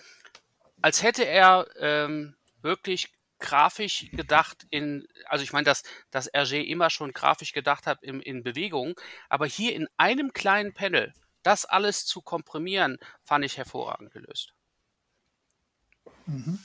Ähm, ich werde euch ein wenig überraschen, denn ich habe auch ein ganz, ganz kleines und unauffälliges Panel. Vielleicht konnte man es etwas erkennen, aber ich äh, bin großer Captain Haddock-Fan. Und in meiner Ausgabe ist es Seite 33 unten rechts, als Leutnant Delcourt ihm ein äh, köstliches alkoholisches Getränk anbietet. Und äh, er sagt im Panel davor, ich, äh, nein, danke, Leutnant, ich auch nicht Alkohol trinke ich nie. Und im letzten Panel unten rechts schüttet er dann das Glas ein und Haddock hat so ein unglaublich trauriges Gesicht. Oh. Ähm, das ist so, so schön. Niedlich. ja, dann werde ich auch noch ein Panel nehmen und ich habe mir ein großes ausgesucht, nämlich ein, ein zweites der vier ganzseitigen. Bei mir ist es auf Seite 29. Ich bin mir aber tatsächlich nicht ganz sicher, welches der beiden Panel, äh, das große oder das davor, tatsächlich das bessere ist. Äh, man sieht auf beiden Panels Tim und Haddock und Struppi durch die Wüste laufen, einmal von hinten und einmal von vorne. Und dieses Bild drückt eigentlich super gut diese Hoffnungslosigkeit auf, aus, die die in dieser Wüste haben. Vorne nur Sand, hinten nur Sand. Man sieht mit den Fußspuren, wie weit sie schon gelaufen sind. Haddock hechelt vor sich hin.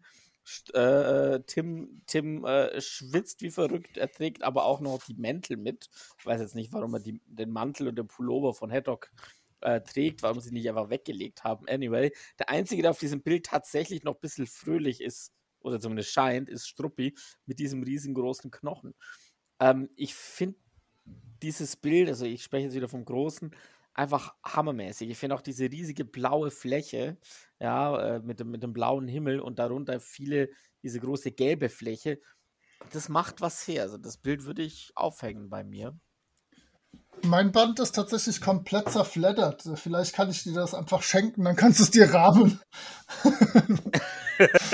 Was für eine Sünde ist das, die du da andeutest? So, da es keiner von euch erwähnt hat, es gibt noch ein zweites Panel, was ich extrem toll gezeichnet fand und einfach deswegen liebe.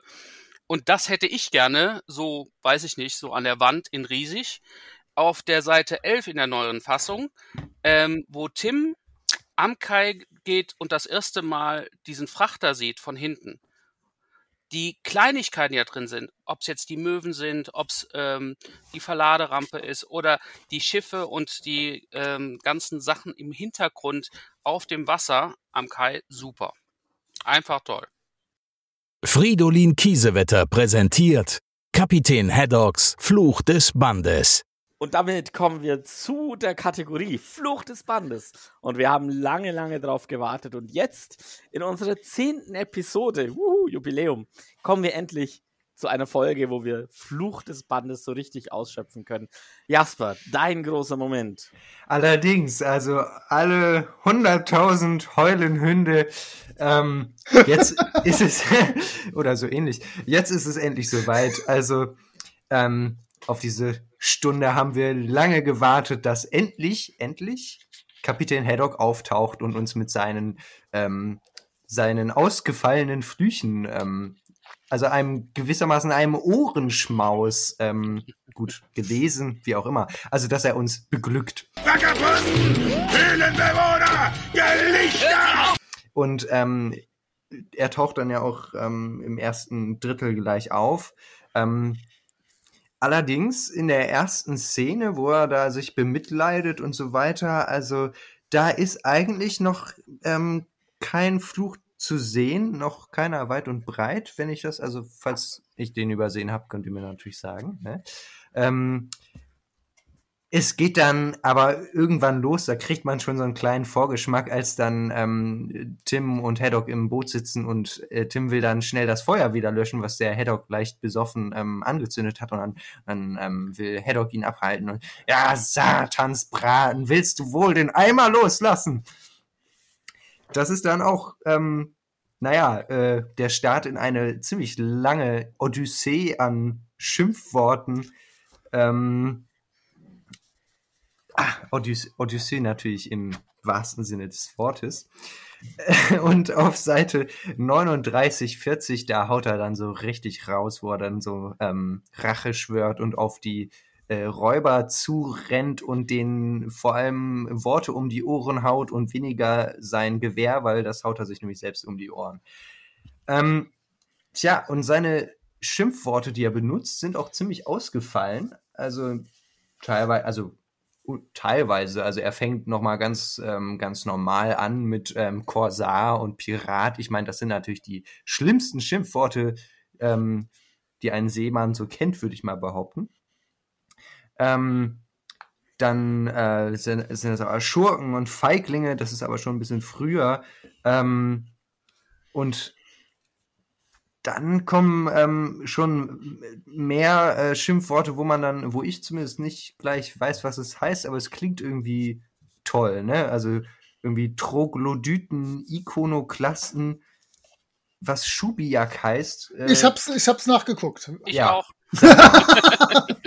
Das ist aus dem berlinerischen Slang für Geizhals. Ah. Äh, und bei, in meiner Übersetzung hieß es einfach Schuft und Lump und kommt Mensch. aus dem Norddeutschen. Oh, das gibt's ja nicht. Aha. Dieses ja, guck mal, dann hätte ich das ja wissen müssen hier. Naja, also Schubiak. Schubiak ist jedenfalls gut, ne? Ähm, muss man sich merken. Vor allem für ähm, die Parker Lewis-Fans unter uns. Ähm, jetzt weiß ich wieder nicht, was, wovon du sprichst, ne? Ja, ja, das Ähm. ist was für, für, alte, für alte Leute. Für alte Leute. ähm, Troglodyten. Ich habe jedenfalls Troglodyten äh, Das- rausgesucht und das, ähm, Höhlenbewohner. Höhlenmenschen, genau. genau Höhlenmenschen und ähm, der, also ganz einfach halt. Zumindest Haddock versteht darunter äh, unter Höhlenbewohnern natürlich irgendwie unkultivierte, rohe Menschen. Ich fand sowieso spannend, dass da so viele Wörter waren, die ich ungebildeter Mensch nachschauen musste.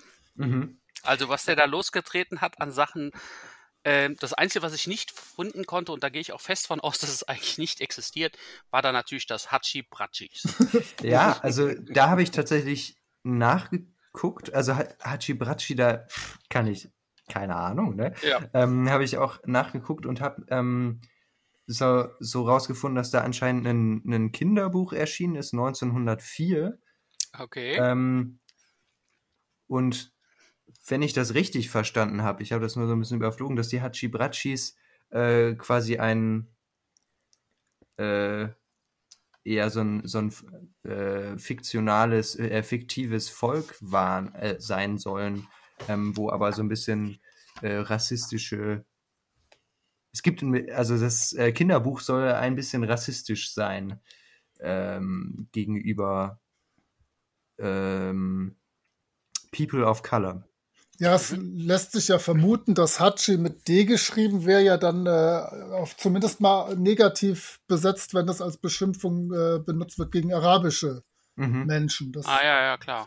wäre ja schon mal, würde es schon mal anbieten. Aber das Wort klingt einfach großartig, ne? Also es klingt toll, das ähm, also als Schimpfwort, also das ist ja wirklich eine wahre Goldgrube, auch wenn man manchmal vorsichtig sein sollte, das zu wiederholen, denke ich mal.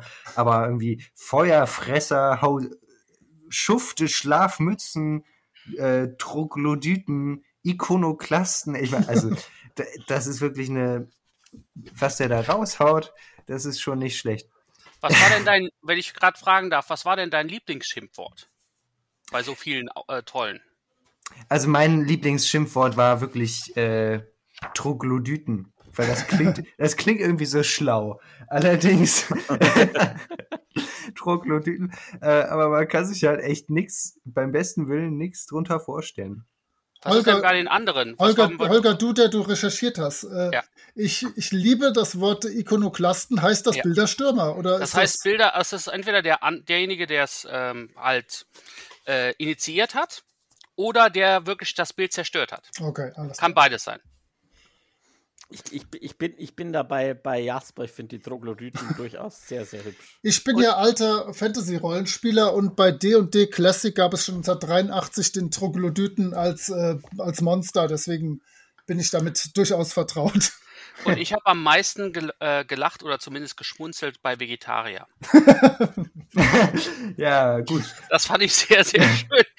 Ähm, Äh, aber was, ähm, was auch, das fällt mir jetzt erst ein, was richtig gut ist, ist, ähm, als er sagt, irgendwie, ähm, das ist schon später, als Tim und Haddock da in der Weinlache hocken und äh, Haddock dann Ellen verhaut und hinterher wieder mal, zum zweiten Mal schon besoffen irgendwelche Leute verjagt. Da ruft er auch so, Räuber, Schmuggler, Kannibalen, Canapés. Und Ja, genau. Canapé, das ist wirklich gut. Ich fand es auch schön, dass er m, verschiedene Sachen für Menschenfresser hatte. Ja. Und trotzdem beides Fremdwörter, die ich vorher noch nie gehört hatte. Paris Flash präsentiert eine Kritik der Mailänder Nachtigall. Das ist schön. Ich möchte meine als Beginnender meine Kritik sehr kurz halten und euch direkt noch eine Frage stellen. Vielleicht kann sie jemand von euch beantworten. Äh, natürlich ist der Band sehr schön. Er hätte gewonnen, wenn er noch etwas mehr recherchiert hätte an arabischen Hintergründen oder nordafrikanischen Hintergründen. So, weil wir ja gesehen haben, Schottland und sowas, der kann noch viel detaillierter zeichnen. Aber der Band ist schön, die Geschichte ist schön, es kommt mein bester Buddy Haddock vor. Die Schulzes ermitteln professionell wie eh und je. Was will man mehr? Aber meine Frage. Auf der letzten Seite bekommt, kommt ja so ein Klassiker. Er bekommt vom Briefträger ein Paket geliefert und jeder rechnet damit, das wird gleich explodieren, denn Pakete explodieren immer. Und dann ist da ein Knochen drin und dann steht da für Struppi von jemand, warte, von jemand, der ihn bewundert. Wer zum Henker hat dieses Paket geschickt? Die Castafiore, Rastapopoulos, ähm, Haddock, Also, von wem soll das sein? Soll ich meine Theorie äußern? Ja, bitte, also, ich, ich bitte ähm, darum. Unspektakulär. Also meine Theorie wäre ja fast, dass ähm, der Hergé selbst hatte ja ziemlich viele so, ja, wie nennt man das eigentlich? Groupies, genau, Groupies. Und wahrscheinlich Fans. Fans. Ich dachte, Äh, du nein, würdest nein, Cameo-Auftritt, aber Groupies ist auch gut. Nein, er hat ganz viele Groupies. Also, ähm, und ich schätze mal, die haben ihm wahrscheinlich auch so Geschenke geschickt, so kleine Kinder, die so, ah, da, äh, Postkarte oder irgendwie Schokolade oder halt ein äh, Knochen für Struppi. Ähm, vielleicht ist es einfach nur so, so nach dem Motto, die Fanpost, die er bekommt, das hat er dann da noch so ein bisschen eingebaut. Ah, Jasper, diese Idee gefällt mir ausgezeichnet. Ja, ich hatte, ich hatte tatsächlich aber einfach äh, Haddock in Verdacht. Warum auch immer, also. Und ich dachte, äh, weil ich zuletzt so diese Art Knochen äh, gesehen habe, ähm, bei dem Lieutenant. Weißt du, also dem, dem französischen, äh, aber klar, macht ja auch keinen Sinn, dass der dann äh, nach Aus, Frankreich. aus äh, Bagar mal schnell Belgien nach. Belgien so ein Paket Ja. geschickt Bringt ja nichts. mit der Feldpost. Nee, nee. Also nein, Jasper, deine Idee gefällt mir ausgezeichnet, die stellt mich zufrieden und äh, damit möchte ich meine Kritik Sehr auch schon schön. beenden. Gut, dann mache ich weiter. Ähm, ich finde diesen Band auch sehr schön. Oh Wunder, oh Wunder. Er macht viel Spaß. Ähm, Haddock sowieso. Ähm, ihr habt am Anfang schon gesagt, dass Haddock hier erstmal so ein komplettes Gegenteil von Tim ist. Das stellt sich einfach an vielen Stellen heraus. Was mir ganz gut gefällt, ist, wie schnell sich Haddock und Tim anfreunden. Ja? Also das ist ja vom ersten, ersten Treffen ähm, wo der Junge noch fast ein Geist ist und äh, Haddock ist ein äh, ja betrunkener alter Kerl bis hin zu wir helfen uns aus dick und dünn, dünn und dick, wie auch immer, äh, wo der Kapitän das eine Mal auch am Tisch sitzt und sich besäuft, weil er Tim verloren hat. Also die, diese Bindung kommt hier sehr schnell zustande. Das finde ich schön. Bin mir natürlich nicht ganz sicher, wie, wie, ähm, wie realistisch das tatsächlich ist. ähm, aber gefällt mir sehr gut. Die Schulzes, die haben wieder mal ihre typischen Slapstick-Auftritte bis zum geht nicht mehr diesmal. Also die beiden haben doch recht viel Screentime in dem Band. Ähm, und was mir zwischendurch fehlt, aber das ist einfach dem Setting geschuldet, ist ein bisschen, bisschen Farbe. Ähm, wir arbeiten in dem Band sehr viel mit Braun- und Gelbtönen. Ähm, plus bisschen blau, wenn es bei den Wasserszenen. Aber gerade zum Beispiel so diese ersten zehn Seiten, ja, das ist quasi so gelb in braun, in rötlich, orange und viel mehr haben wir da nicht an Farben. Plus halt schwarz ne, und weiß. Ähm, das ist so das Einzige, was mich hier ein bisschen stört. Also, was heißt stören? Das ist eigentlich auch das falsche Wort. Dass an manchen Stellen einfach nicht ganz so farbenfroh ist wie andere Bände. Ähm, ja, abgesehen davon, äh, da gibt es einfach so, es gibt einfach herausragende Szenen. Der Moritz hat den ein, die eine oder andere schon mal genannt. ähm, zum. Beispiel eben da, wo sie, wo sie alle rausgerannt kommen beim, beim Oma Ben Salat. Ähm, es gibt so, so das eine oder andere Gelage, wo Tim und Haddock beide besoffen sind. Also, das ist schon, ist schon einfach wirklich sehr schön gemacht mit bisschen Slapstick und ich mag den Band sehr gerne und er gibt den Ganzen noch, noch eine andere Tiefe, sag ich mal. Ne? Also jetzt, jetzt hat man wirklich nicht nur einen Helden, sondern man, man hat auch noch einen Anti-Helden, sag ich mal. Ähm, und, und Was? Man, Ja, ein man, hat, man hat jetzt einen richtigen Helden. Ihr wisst, was ich meine. Und, und das gibt dem Ganzen einfach noch einen sehr, sehr, sehr schönen Kontrast. Und das finde ich schon echt großartig. Also de dem gibt es ja fast nichts hinzuzufügen. Also es war ähm, von meiner Seite war das das ähm, wahrscheinlich das letzte Comic von Hergé, was ich zu, also was ich zuletzt gelesen habe, ähm, wo ich alle anderen schon kannte und ich habe die nicht in chronologisch gelesen, sondern was weiß ich, die lagen hier halt so rum und dann habe ich die gelesen so alles durcheinander und das eine fünfmal, das andere einmal und das hatte ich bis vor ein, zwei Jahren noch gar nicht gelesen. Und ich fand es einfach, finde es interessant, wie eben äh, Haddock eingeführt wird als Charakter und dann diese Verwandlung oder ja, also wie man ihn so Stück für Stück kennenlernt, jenes, jeder, jede seiner Facetten, also dass eben ähm, dass er, wenn er betrunken ist, dann ist er nicht mehr aufzuhalten und hinterher ist er eben, kann er auch eben total, kann man ihn total bemitleiden, weil es ihm halt auch einfach dreckig geht. Und er ist ihn ja auch so ärgert, dass er da nie von wegkommt von dem Alkohol. Und ähm, dann aber auch wieder diese, diese lustigen Momente, dann seine äh, raue Seebärenart. Das ist, das macht diesen, äh, dieses Comic einfach total interessant, dass man den Haddock so kennenlernt und am Ende ist klar, wo er dann da seine Rede hält, das ist, das ist der Haddock, der, der muss jetzt bleiben. Der, ohne den geht das danach nicht mehr. Und ich kann mich dir aber auch anschließen, dass ich eigentlich ähm, mit den Zeichnungen, die haben mich, die sind natürlich wirklich gut, ne? aber sie haben mich an manchen Stellen, äh, hat mir ein bisschen was gefehlt, was die vorangegangenen Comics äh, eher geliefert haben. Also der blaue Lotus oder äh, die schwarze Insel, da, da sind ja überall Zeichnungen, wo er dann äh, richtige, richtige Vorbilder genommen hat. Die hat er dann äh, detailgetreu übernommen und da sind, sind Farben und ganz viele Details. Die Hintergründe sind vor allem, besonders wenn es in die Natur geht, wirklich gut, also detailgetreu. Und das ist in, in dem Comic ist mir das nicht so aufgefallen, beziehungsweise ist mir aufgefallen, dass es halt nicht so war. Und da sage ich, das finde ich, da fand ich den nicht ganz so gut wie manche der anderen. Äh, dagegen ist aber diese, diese Story, die da mit dem Haddock, die ist ähm, das macht das auf jeden Fall wett. Und ähm, ergibt auch Sinn.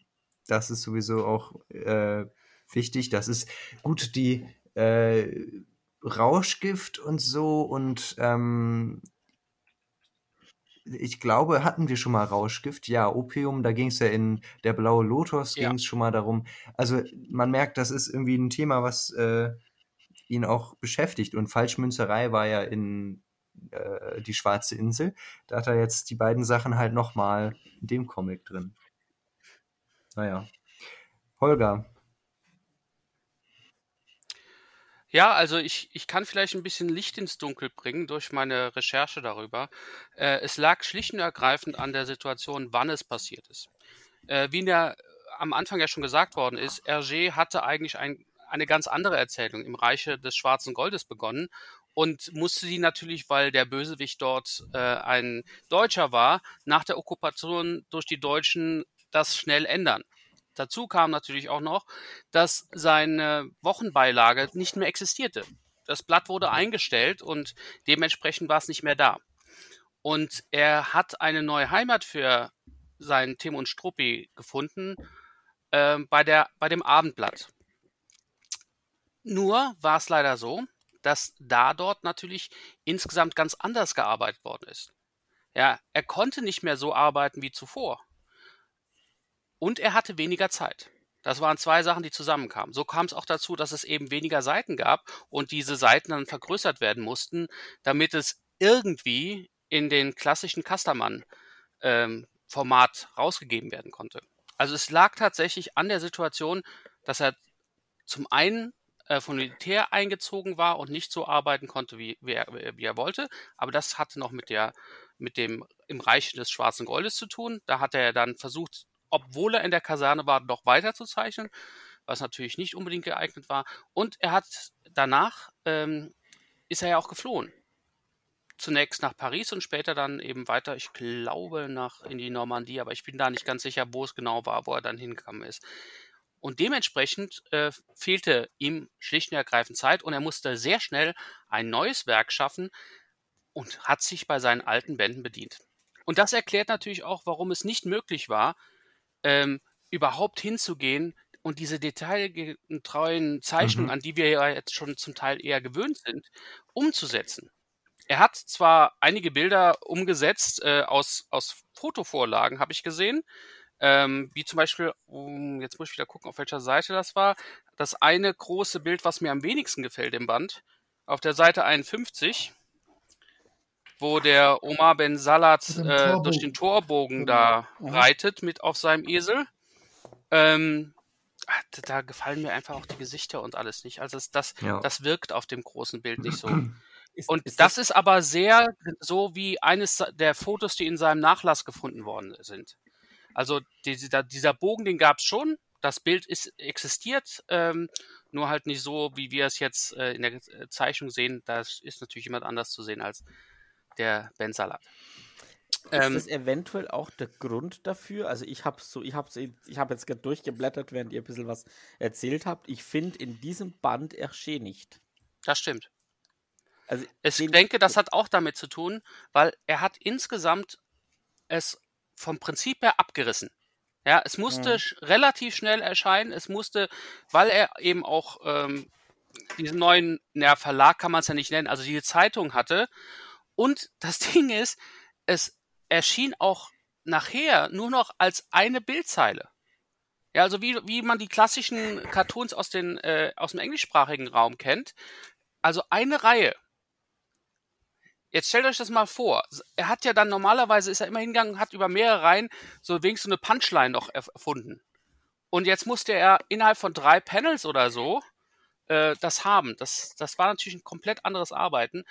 Und das ist hier diesem Band deutlich anzusehen, dass er sich da komplett neu einstellen musste und es einfach nur irgendwie versucht hat hinzukriegen. Aber genug dazu, jetzt meine kurze Kritik. Ich finde den Band sehr schön insgesamt weil es ist ein echtes Abenteuer.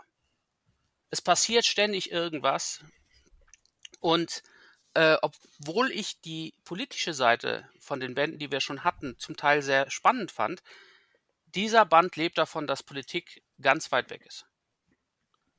Dass es wirklich nur um, um Tim und Struppi und Haddock geht, die ein Abenteuer erleben, was einen richtig schönen Krimi mit, mit Action. So sozusagen der James Bond der 40er oder was? vielleicht, vielleicht mit, vielleicht mit einem Grund, dass er im Steven Spielberg-Film ja. ja, mit, ja. mit einfließt, dieser Band. Ja. Bekannt aus Funk und Fernsehen, Hörbuch und Serie. Ähm, ich habe mir kurz eine Art neues Format ausgedacht und dachte, ich mache mal so eine Art äh, Let's Watch im Podcast-Format. Ähm, ich habe einfach so Stream of Consciousness mäßig aufgeschrieben, was mir beim Sehen der Folge durch den Kopf gegangen ist. Ähm, da könnt ihr tatsächlich ein wenig äh, hören, wie merkwürdig mein Gehirn funktioniert. Ähm, es, beginnt, es beginnt völlig anders als der Band. Es beginnt mit einer Szene im Hafen, wo es dann die Vorgeschichte der Dose mit abgerissenem Etikett gibt. Dafür fehlt aber dann äh, Struppis Intro-Slapstick-Szene. Die ist komplett raus. Dann besucht Tim die Schulzes direkt im Büro und es gibt nicht das Treffen im Bistro und die komplette 5-Mark-Stück-Affäre fällt flach, die wird gar nicht erwähnt. Sehr witzig, äh, im Haus von Tim ist der Briefkasten von Hergé direkt neben dem äh, Briefkasten von Tintin. Dafür kommt aber Hergé nicht mehr als Person vor, wie in bisher allen anderen Folgen. Äh, es gibt eine zusätzliche Action mit der Entführung des japanischen Agenten. Äh, da greift dann Tim ein und Schlägerei und das volle Programm. Das kommt im Hörspiel überhaupt nicht vor und im Comicband nur dadurch, dass er unten so ein Auto wegfahren sieht und das war's dann. Äh, leider fehlen die besoffenen Schulzes auf dem Schiff. Das waren so ziemlich meine Favoriten eigentlich. Ähm, und überhaupt fallen viele Alkoholszenen weg. Äh, die Szene, wo Captain Haddock besoffen im Rettungsboot die Party veranstaltet, fehlt. Im Flugzeug fehlt seine Besowski-Aktion. Aber die Aktion, wo er in der Wüste dann äh, Tim als Champagnerflasche sieht und ihm den äh, Korken rausziehen will, die hat es irgendwie durch die Zensur geschafft, die kommt vor. War vielleicht nicht jugendfrei der Rest, irgendwie zu viel Alkohol, dann hätte ja, es aber, nicht aber, FSK 18 aber so. betrunken an den Kopf abreißen. Ich weiß nicht. ähm, sehr, sehr schön ist die Kamelreise durch die Wüste und es gibt einen tollen Blick auf Bagar. Das war da deutlich stärker als in der, im Comic. Und auch danach wird wieder eine Betrinkszene rausgekürzt. Und ich habe mir dann notiert, danke, Serienfolge, denn Hedda kommt hier irgendwie viel weniger doof rüber, dadurch, dass seine ganzen verzweifelten Trinkaktionen ja, rausfallen. Ähm, das ist für mich als Haddock-Fan natürlich großartig. Und Hossa ist dieser Schluss zusammengekürzt und man hat da viele coole Szenen geopfert, zum Beispiel meine Lieblingsoma Ben Salat und äh, Schulze-Szene. Nur um dann noch eine halbe Minute zu haben, wo Tim Wasserski fahren kann bei der Verfolgung von Al. Ähm, sehr, sehr mysteriös. Äh, wie immer äh, versucht man das Ganze zusammenzukürzen. Das klappt ganz gut. Kommen wir zum Hörspiel. Das geht flott, aber natürlich müssen wir zu einer Person, zu einem Sprecher wiederkommen. Die Folge ist als erste Folge bei Maritim 1984 erschienen. Auch hier fällt die komplette Einführungsgeschichte mit dem asiatischen Agenten, mit dem japanischen Agenten flach. Sämtlicher Schulze-Slapstick fällt natürlich flach. Ich glaube, ich habe mitgezählt, die fliegen äh, in dem Comicband ziemlich exakt siebenmal irgendwie auf verschiedene Arten und Weisen auf die Schnüss. Äh, das kommt natürlich in einem Hörspiel schlecht rüber. Auch der betrunkene Struppi wird hier gecancelt. Der kam ja zweimal extrem betrunken äh, an. Der erste Satz von Haddock ist frei erfunden. Der kommt im Comic nicht vor, denn der kriegt ja vom Tim im Prinzip diese beiden Bretter an die Rübe. Und dann ruft er im äh, Hörbuch, äh, im Hörspiel, oh verdammt nochmal, was ist denn hier los? Das ist mein allererster Haddock natürlich und ich liebe diese Stimme, aber dazu gleich mehr. Wichtig ist, der Haddock stottert hier nicht. Äh, Im Buch macht er immer so ein betrunkenes Stottern. Mhm. Ähm, hier in dem Hörbuch, äh, im Hörspiel, verdammt, ich sag's mal falsch, hier im Hörspiel merkt man zwar, dass er oft betrunken ist, aber er hat nicht dieses Stottern. Auch das finde ich eigentlich ganz sympathisch, weil er da noch äh, ja, schutzloser und trotteliger rüberkommt. Das mag ich nicht so gerne. Die Fata Morgana-Szene ist rausgeworfen worden, der Berber-Angriff ist rausgeworfen worden. Ähm, positiv habe ich, dass äh, die mit dem Händler äh, zusammentreffen mit Schulzes äh, der erste Händler, der die, äh, der die Krabbendose hat, der spricht in einem fürchterlichen Pidgin-Deutsch. Das haben sie hier rausgekürzt. Das gefällt mir gut. Und dann gibt es dieses schon vorher angesprochene Abschlusslachbellen mit Tim und Struppi, die zusammen sich einen kichern. Das ist eigentlich ganz schnuffig. So, und ihr dürft jetzt dreimal raten, wessen Sprecher ich mir hier ausgesucht habe, um ihn kurz vorzustellen. Haddock. Rex. das ist nämlich der wunderbare Gottfried Kramer, der 1925 in Hamburg geboren wurde und leider 1994 schon starb. Ich möchte da nicht mehr zu sagen, könnt ihr vielleicht googeln, wenn euch äh, das interessiert. Er hat unfassbar viel Filmsynchro gemacht und mit seiner markanten Stimme hatte er unter anderem im Programm Charlton Heston, Anthony Quinn, Al Pacino, Christopher Lee, Marlon Brando, Yves Montand, Lee Van Cleef, Adriano Celentano und Burt Lancaster. Er hat in Serien mitgesprochen, Miami Vice, Kojak, Mannix, Bonanza, Rauchende Colts, alles, was das Herz so begehrt. Und natürlich für mich wichtig, in etwa 130 Hörspielen. Für mich eher unrelevant, dass er der Kapitän Stoppel in Alfred Jodokus Quark ist. Da komme ich auch äh, gut ohne klar. In Knight Rider hat der Kid das Auto gesprochen. Schön. In TKKG, in der Folge Überfall im Hafen, spielt er überraschenderweise einen Kapitän, seine Paraderolle. Ähm, dann spricht er in Lucky Luke Fünf Freunde, Funkfüchse, Perry Roden, Masters of the Universe und Sherlock Holmes. Aber natürlich, die drei Fragezeichen hatte er so ziemlich die fünf, sechs, sieben schönsten Personen, die man sich so in den ersten 20 Folgen wünschen kann. Und zwar im Phantomsee spricht der Java Jim. Ähm, großartig. In Fluch des Rubins äh, Mr. Randur in gefährliche Erbschaft, Geisterinsel, flammende Spur, Silbermine, Automate, halt also meine ersten drei Fragezeichen folgen, ist er als wichtige Person dabei. Und ich liebe einfach diese Stimme. Fertig. Bienleins äh, Quiz für äh, zerstreute Professoren. Also, meine Damen und Herren, dann lasst uns mal loslegen. Es geht jetzt zum Quiz.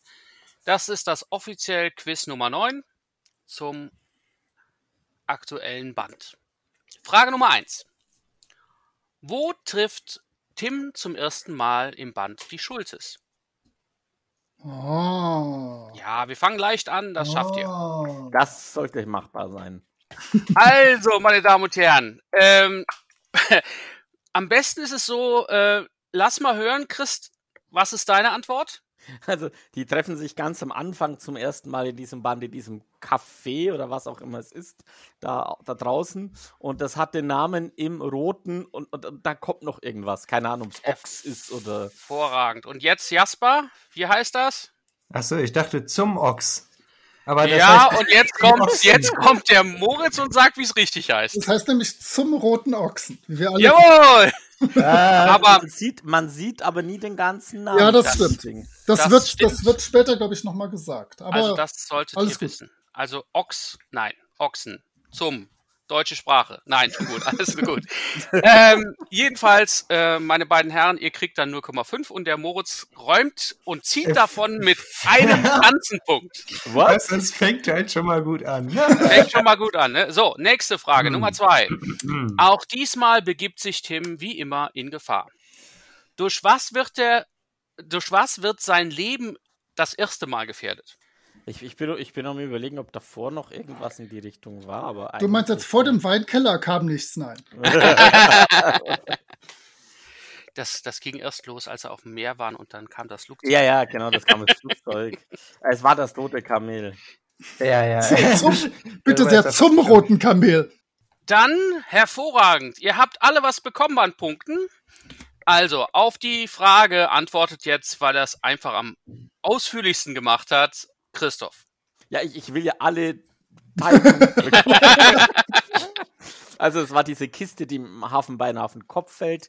Die hat allen fallen lassen und äh, wenn ich das richtig gesehen habe, waren das irgendwie so Sardinen oder Heringdosen, irgend sowas in dir. Hervorragend. Ich habe auf Fischdosen gewartet. Ähm, deswegen leider Jasper auch wieder nur 0,5 Punkte. Was? Also heu- heute ist Holger echt picky. So, nächste, Nummer drei. Die Comic-Ausgabe. Wir haben ja eben schon festgestellt, dass wir verschiedene haben.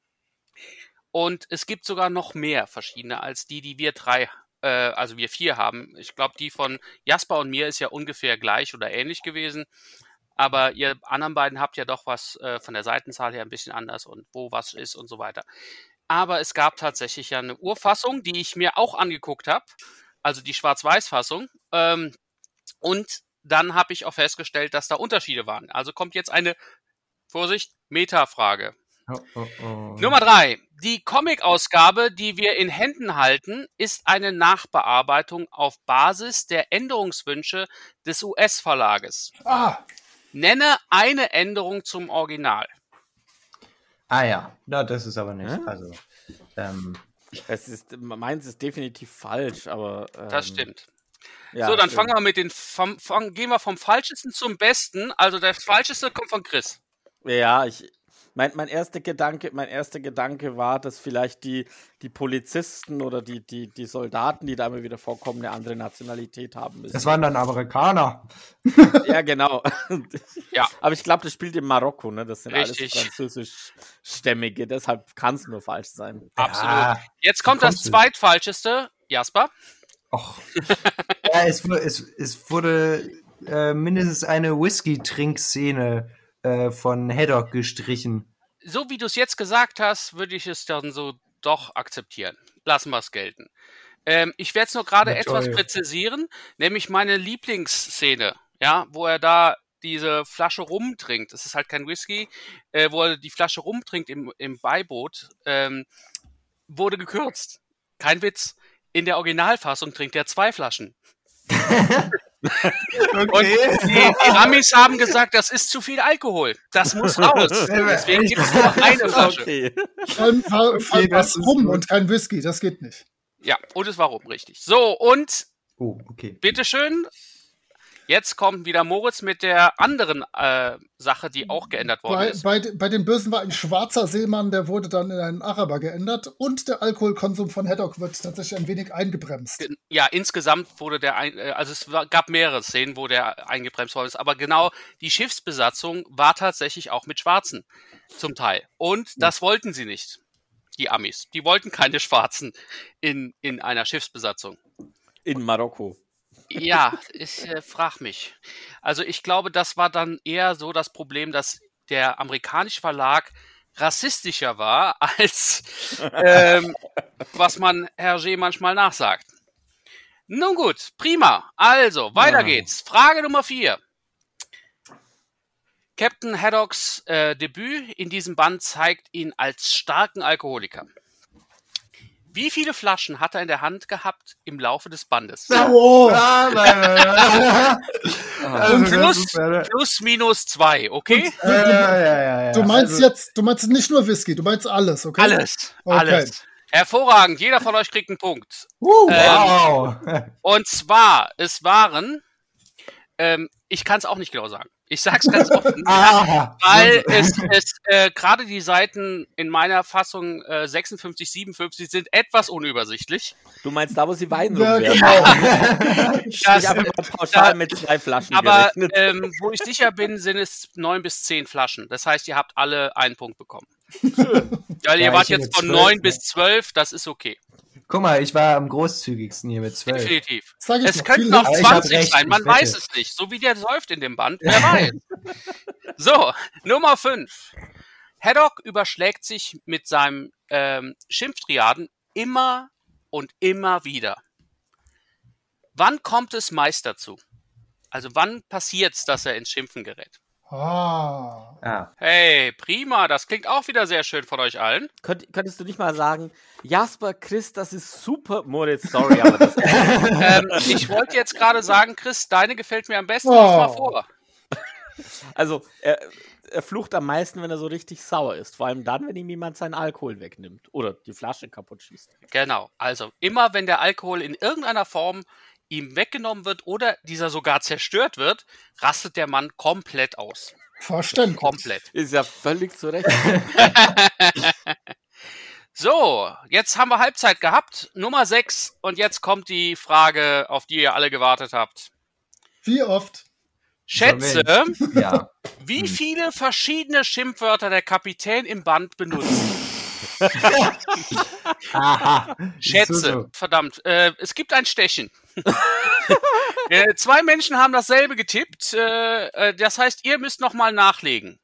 Christoph und Moritz, ihr müsst äh, irgendwas anderes schreiben wie bisher, weil ihr habt beide dieselbe Zahl genommen. Verstehe. Na gut. Das geht nicht.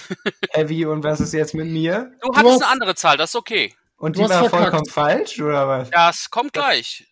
Ihr sollt nicht beide dieselbe Zahl wieder schreiben. Ich, ich, ich wollte jetzt, ich wollte jetzt ganz schlau sein und habe gedacht, der Moritz geht eins höher. Das, Also hat, das, hat, das, hat, hier- das jeder gedacht. ihr Okay, seid toll, okay. ihr seid super.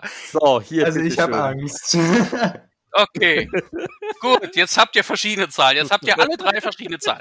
So, hervorragend. Also, ich muss euch leider sagen, ihr seid sowas von schlecht im Schätzen. Der Mann, der Mann flucht wesentlich mehr, als ihr denkt. Oh. Wesentlich mehr. Oh. Also, es, es ist wirklich der Hammer. Ähm, ich habe über 45 verschiedene Was? Schimpfwörter gefunden, ähm, die er im Oh. Laufe des Bandes benutzt. Dann hätte ich ja doch 42 sagen sollen. Ja, da, da wärst du sehr nah dran gewesen. Ich fürchte, dass Moritz, aber, Moritz jetzt aber gewinnt, weil ich Moritz, habe mich ja, ja. von ihm Holger verdrängen lassen. Definitiv, Moritz hat gewonnen. Äh, er hat mit 31 immerhin fast was, was damit zu tun hat. Eigentlich war er bei 27 und dann Richtig, ich auf richtig. 29 und Nein, er auch. aber- ich halt runter. Ich Oh. habe auch mich gewundert, wie viel dieser Mann fluchen kann. Also ähm, ich, ich kenne die, ich kannte diesen Band auch nicht. Ich kannte den aus äh, Haddock halt aus einem entweder Zeichentrickfilm oder einem späteren Band. Äh, da hat er natürlich auch geflucht, aber dass es diese Ausmaße hat. Nummer 7. Endlich mal was mit Struppi. Ah, Struppi liebt Knochen, das wissen wir ja alle. Und setzt sich setzt diesmal sogar einen als Werkzeug ein. Wie tut er das? Also, dann Jasper, lies mal vor, was du gesagt hast. Er benutzt das, indem er Haddock einen über die Rübe haut. Jawohl. Das ist auf der Seite 33, 34 zu finden. So, jetzt kommen wir dann noch zu dem anderen Debütanten. Naja, zumindest das echte Debüt. Alan. Alan wer- sehen wir zum ersten Mal hier im Band. Ähm, und mir ist aufgefallen, dass er ein sehr heftiger Schläger ist. Ja, insbesondere bei seinen Untergebenen. Also er langt da ordentlich zu. ja, ja. Ähm, wie viele Schurken kriegen seine Faust zu spüren? Ach du Schreck. Ja, ähm. So. Tja, meine Herren. Keiner hat's richtig gehabt.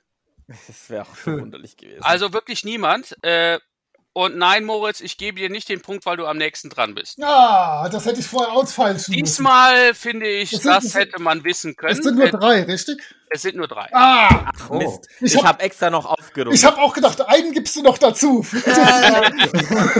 Ja, aber es ist ja auch ziemlich am Anfang vom Band. Guck mal, das ist äh, das, ein, das erste Mal schlägt dazu auf Seite 15 und dann zweimal kurz hintereinander auf Seite 20. Ja, aber okay, aber dann sieht man ja noch diesen einen Typen, der so zur Tür reinkommt, irgendwie der Funker Genau. oder so. Dem, Der Funker ist aber von Tim niedergeschlagen worden. nee, ich Von- finde trotzdem, Jasper, ja gut, aber, aber es ist doch, falsch noch einen vierten raus. aber dem haut er, dem haut er danach doch auch noch einen drauf. Ja, das ist der zweite auf Seite 20. So, und jetzt, ich, ich bin ja verzweifelt gewesen in diesem Band. Ich suche ja immer nach dem Running Gag. Ob Oh. irgendwas nochmal wiederholt oder nochmal anders oder, oder ähnlich zumindest. Ich weiß, es gab keine Züge.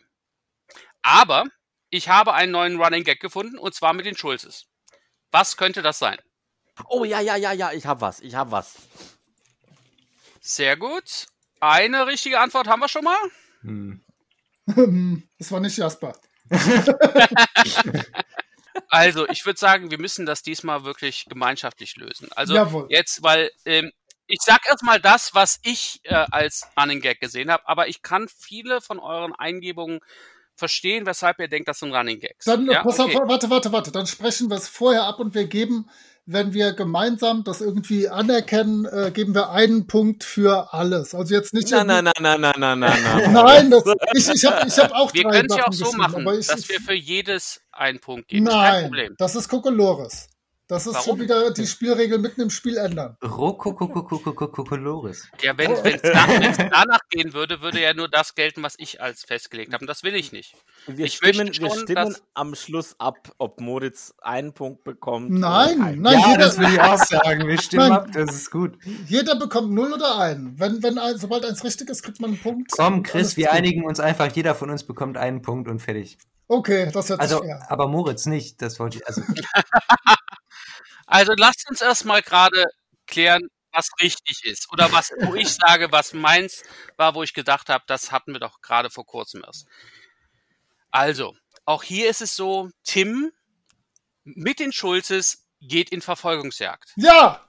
Diesmal, die, diesmal halt nicht ein Motorrad, sondern ein Boot. ja, Und gut. Auch diesmal fallen die Schulzes wieder runter, nur halt Ja, ja. Wasser anstatt auf dem Boden. Das war das, was ich so als Running Gag für mich gesehen habe als erstes. Okay, spannend. Ähm, aber jetzt wollen wir mal hören. Jetzt fangen wir einfach mal mit Moritz an, damit der schon mal alles los wird. Der hat ja auch etliches geschrieben. Und nein, immer noch, die Hüte werden nicht von mir akzeptiert. Dann ist das erste, die Hüte werden einge... Nein. ich habe äh, Fliegen von losfahrendem Fahrzeug runter, das Tim startet. Das gab es ja mit dem Motorrad und dem Auto schon. Und ich habe das, äh, die Schulzes trotz perfekter Verkleidung von Tim erkannt werden. Und Ja, das darauf hat er auch. So, und deswegen machst du auch weiter, Jasper. Also, ich hatte ja, dass sie sich verkleiden. Das ist ja das eine. Und dass sie aber sofort erkannt werden. Ja. Und ähm, dass Genau, sie, mach, dass mach sie fünf Punkte draus. ja, und, und dass sie noch äh, andauernd irgendwelche Treppen runterfallen. Ja, ähm, in dem Comic kommst du einmal vor, glaube ich. Aber ähm, äh, dass sie auf Fälschung reinfallen oder auf die ähm, quasi von den, von den schuldigen Personen auch glauben, dass sie unschuldig sind. Sie jede Aussage sofort übernehmen. Ja, das ist ja nicht neu jetzt in dem Band. Das passiert ja immer. Und sie denken immer, dass Tim schuldig ist. Kann man, Obwohl, Chris, kannst du ihn irgendwie stumm schalten oder so? Geht das? Ja, ich könnte. Chris, deine jetzt. ähm, die Hüte, also so. also, ähm, äh, bei Oma Ben Salat sind es mal wieder die Stöcke, äh, mit denen äh, die Schulzes äh, zuerst die Decke und dann auch diesen Kronleuchter gleich mit runterholen. Und wenn man an König Ottokars Zepter zurückdenkt, an die letzte Seite, da passiert Ja. genau das Ja, gleiche. Der Kronleuchter wird Ja. aber runtergeschossen. Ich möchte nicht Ja. klugscheißern. Einverstanden, aber im Endeffekt sind es wieder die Schulzes, die das Gelämp runterholen. Nein. Und äh, das ist einfach so. die Schulzes haben mit dem Kronleuchter. Nee, es ist tatsächlich. Oma Ben Salat. Chris, also. Der ja, der schießt selber an die Decke, also äh, das weil er gebissen wird vom Schulz- Ja. Ja, aber die Schulzes, warte mal. Die waren, sind auch falsch. dabei, das stimmt. Ja, Aber die sind dabei. nee, nee, nee, nee, nee, no, sorry. Der Kronleuchter, ja, aber die Decke. Äh, Ja. Festgenommen, jawohl, der Himmel soll über uns Ja, ja, einstürzen. das- Genau, wäre das, das nicht. ist klar. Ja, ja. Aber das meine ich, die Decke, ne? Im Zweifelsfall und nein. Okay. Ähm, sie Weiter? fliegen regelmäßig mal wieder auf die Schnauze oder irgendwo rausgeworfen. Sie fallen irgendwo runter, weil sie nicht hingucken. Ähm, und sie fliegen ungewollt ins Wasser. Und bei Ottokar Scepter sind sie, ich glaube, es war Ottokar Scepter, steigen sie am Schluss aus dem, aus dem Wasserflugzeug Ja. aus und Richtig. landen halt auch im Ja. Wasser. So, jetzt streitet ihr euch mal um die Punkte. Jetzt hat jeder seinen Teil gesagt. Ich bin gespannt. Wir sind so friedfertig. Ja, Außer Moritz, der will gewinnen. Wir machen das nein. ganz einfach. Moritz hat so einen Vorsprung, dass wir beide zwei und Moritz einen Aber Punkt ich habe doch auch zwei Sachen. Ja, oder wir kriegen halt alle einen Punkt. Nein, alle, alle einen, weil es, äh, Ist fein, lass Moritz gewinnen. Ist okay. So, mh, letzte Frage vor der Bonusfrage. ah, Nummer 10, zu guter Letzt. Was brachte Captain Haddock zur Strecke? Also Jasper hat's schon mal richtig. Haha. Guck mal hier, Leute. Ich, ich räume richtig ab. So, hervorragend. Jasper, du bist der Einzige, der von mir einen Punkt bekommt. Oh, das ist aber schön. Ein Glas Wasser. Ja! Gott, Das ist doch Zu- so schön. Ihr hättet auf den Anfang der Frage Ah. achten müssen. Ich habe gesagt, zu guter Letzt. Oh, Also, Holger, das war die schönste Frage. Also, da, ich bin begeistert. Das war richtig schön. ich So, hoffe, dass Moritz daneben lag. ja, du auch. Ja, das, das, ja, das wusste ich So, jetzt schon. jetzt äh, gibt's die Bonusfrage. Wenn, Ah. Jasper, du diese Bonusfrage beantwortest, kannst du noch gleichziehen. mit. oh. Falls nicht oder Moritz Sieg weiß, ist es natürlich für Moritz ausgegangen. Ähm, Ah. sorry, Chris, du bist raus. Du kannst schon mal die Aufnahme stoppen. ich. Okay, also. Ich habe einfach nur gedacht, es ist, es kommt halt nicht im Band vor, deswegen kann es nur eine Bonusfrage sein. Aber bei meinen Recherchen kam das halt zufällig vor und dachte, ja, Mensch, es ist doch das erste Mal, wo Haddock da ist. Also, apropos Haddock, wie heißt der Kapitän eigentlich mit Vornamen? Oh, Ah, das wissen das wir ist- alle. Ja, das ist Entschuldigung. Wuhu! USA, USA. Okay, ihr Das wisst das alle. Jasper sagt's mal gerade. Archibald oder Archibald, wie auch immer man Ja. das auf. Und für das einen. Bonuspunkt, ähm, für den Bonuspunkt, ähm, wer von euch weiß, in welchem Band es das erste Mal erwähnt worden ist, auf welcher Seite? Ja, auf welcher Seite? Es hat keiner richtig. Echt? Ups. Mensch, Hey, ihr, ihr das seid doch die Fachleute, Kinders. Er kommt erst im Band Tim und die Picaros rein. Oh, das ist spät. Und dann auf der Seite 33. Oh, meine Seite ist fast richtig. Ich war bei 23. Weißt aber du, er freut sich. Meine Seite ist fast richtig. Mein- Also, Ja, er hat 34, aber einen Nein, anderen mein, Band. mein Okay. Band ist völlig falsch, aber die Seite ist nur eins daneben. Okay, also, es ist ausgegangen, wie es ausgegangen ist. Ähm, Moritz gewinnt mit neun Punkten, gefolgt sehr knapp dahinter von Jasper mit acht und 6,5 hat der Chris diesmal erreicht. Oh, hervorragend. Und jetzt gerade der aktuelle Zwischenstand äh, nach dem neunten Quiz. ah, Moritz führt ganz knapp mit 78 Punkten, gefolgt von Chris mit 73 boah. und Jasper mit 68,5. ja, Da geht doch was. Wir ja, haben noch ein paar Bände. Es kann sich alles noch bewegen. Ja, mhm. Die Frage ist, in welche Richtung. Ne? Immer nach oben.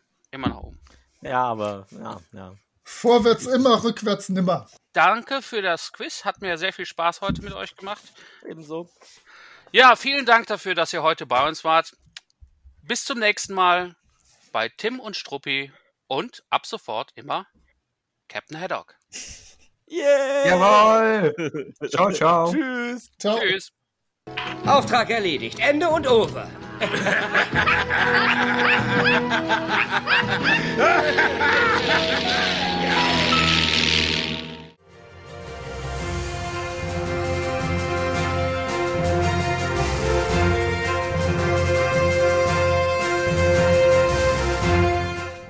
Der Mühlenhof-Podcast kommt wieder. Nächstes Mal mit einem Fast-Weltuntergang und einem Wettrennen in die Arktis.